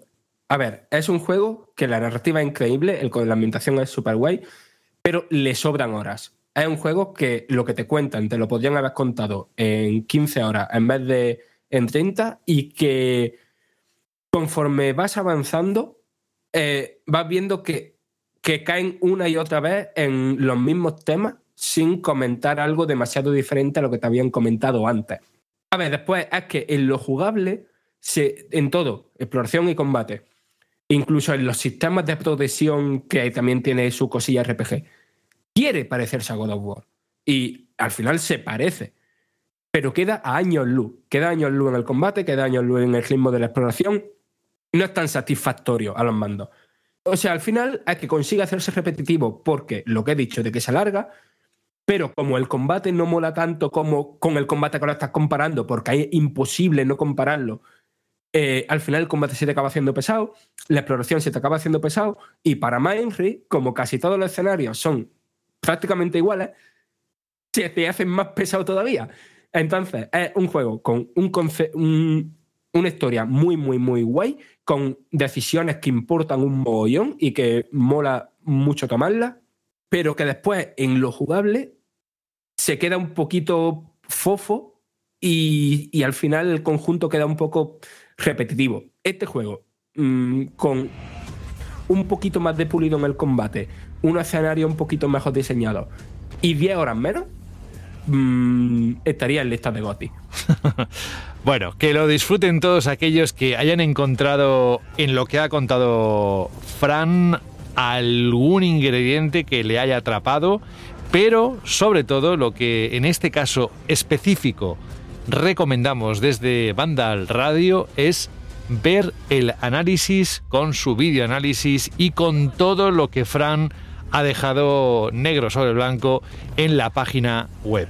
De verdad, si tenéis alguna pequeña duda, ahí va a desaparecer enseguida. Y lo que sí que va a desaparecer no es Fran, pero sí el análisis que acaba aquí con la música de fondo. Fran, muchísimas gracias por el regalarnos pues, un juego que, mira, no quizás mucha gente no lo tenía en su lista de deseados, pero se puede haber convertido después de lo que acabas de decir. Escuchamos un consejo y volvemos enseguida con la Chirly Pregunta. En tu estantería hay una conversación entre videojuegos olvidados. Yo era el FIFA de su vida y me ha dejado chupando banquillo. Pues yo llevo 574 días abandonado en Animal Crossing y hay un unicornio que me mira chungo. Peor está Mario Kart, ahí hinchado a plátanos porque no tiene a quien soltarlo. ¡Mamma mía! Tus juegos merecen una segunda vida. Bájalos del estante porque en CEX te los cambiamos por dinero en efectivo. Trae tus juegos y consolas a CEX y consigue Pastuki de la buena. Tiendas por todo el país y también online. Busca CEX. Vandal Radio.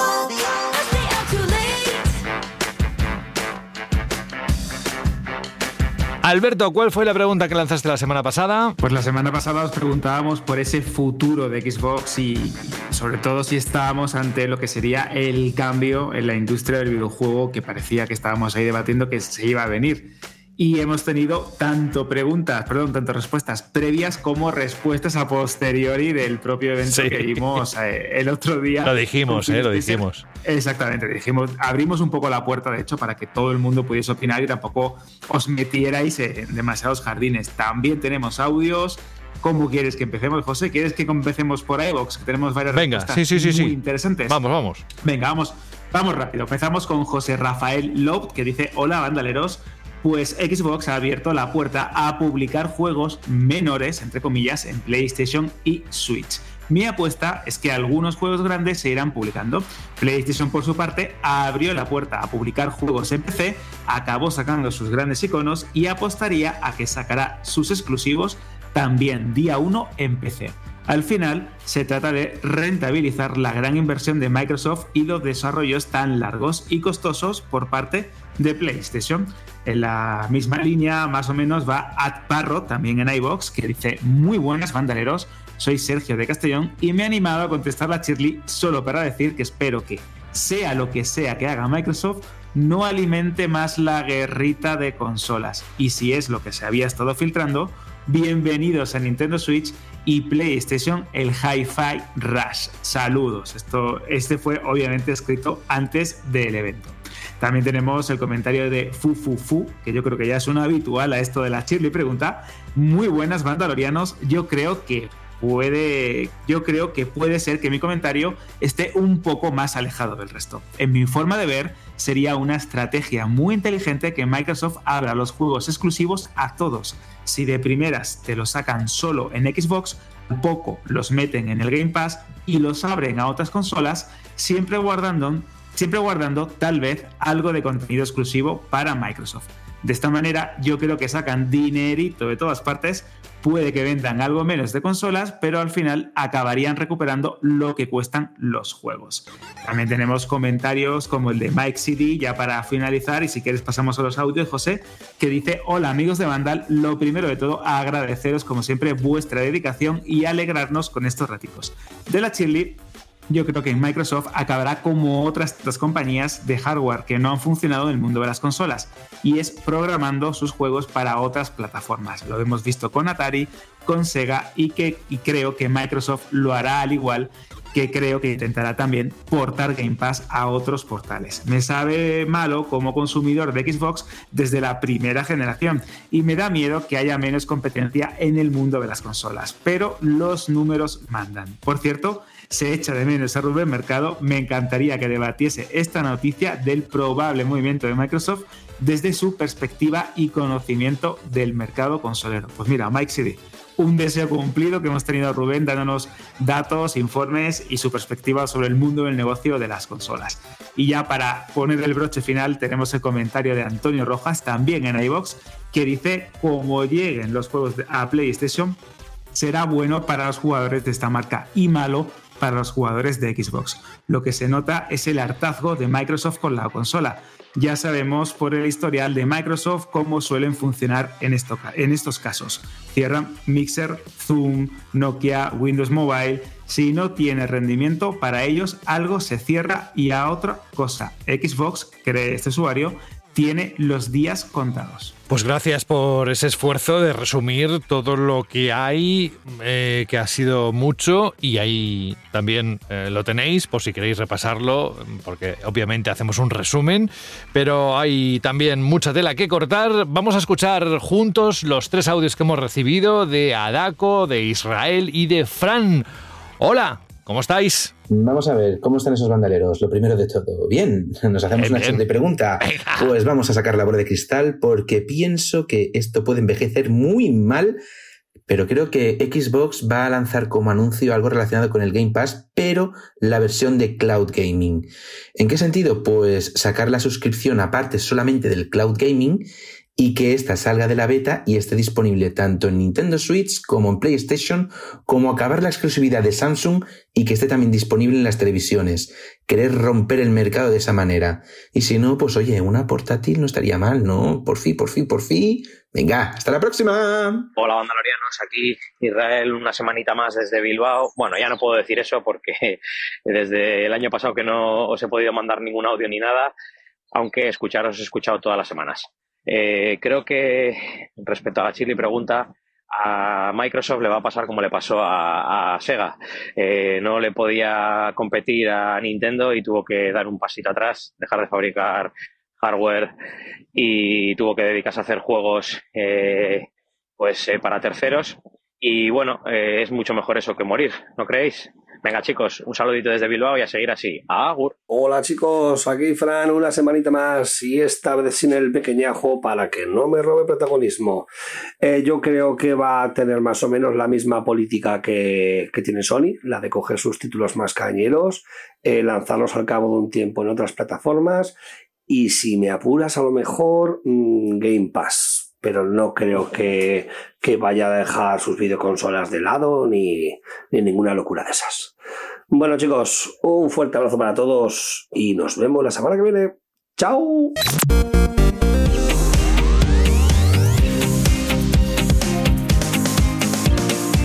Ah, que no vais a cantar ahora. Vale, están cansados. Bueno, oye, cuéntanos, dinos la pregunta que lanzas la próxima semana para la Shirley, para que todos estén atentos, todas, y aquel que quiera responder, que lo haga. Ah, bajo su Es responsabilidad. pregunta- Bajo su responsabilidad, te iba a decir. ¿eh? Es una pregunta contundente, porque hemos visto después de, las- de este evento de Xbox y Microsoft sobre su futuro, sobre estas declaraciones tan polémicas del consejero delegado de Sony, eh, creo que la Chili que ir acorde con la actualidad y es son los lanzamientos multiplataforma el futuro de la industria del videojuego. Estamos ante las puertas de un cambio profundo tanto en Sony como en Microsoft. Ya sabéis, son los lanzamientos multiplataforma el futuro de la industria del videojuego.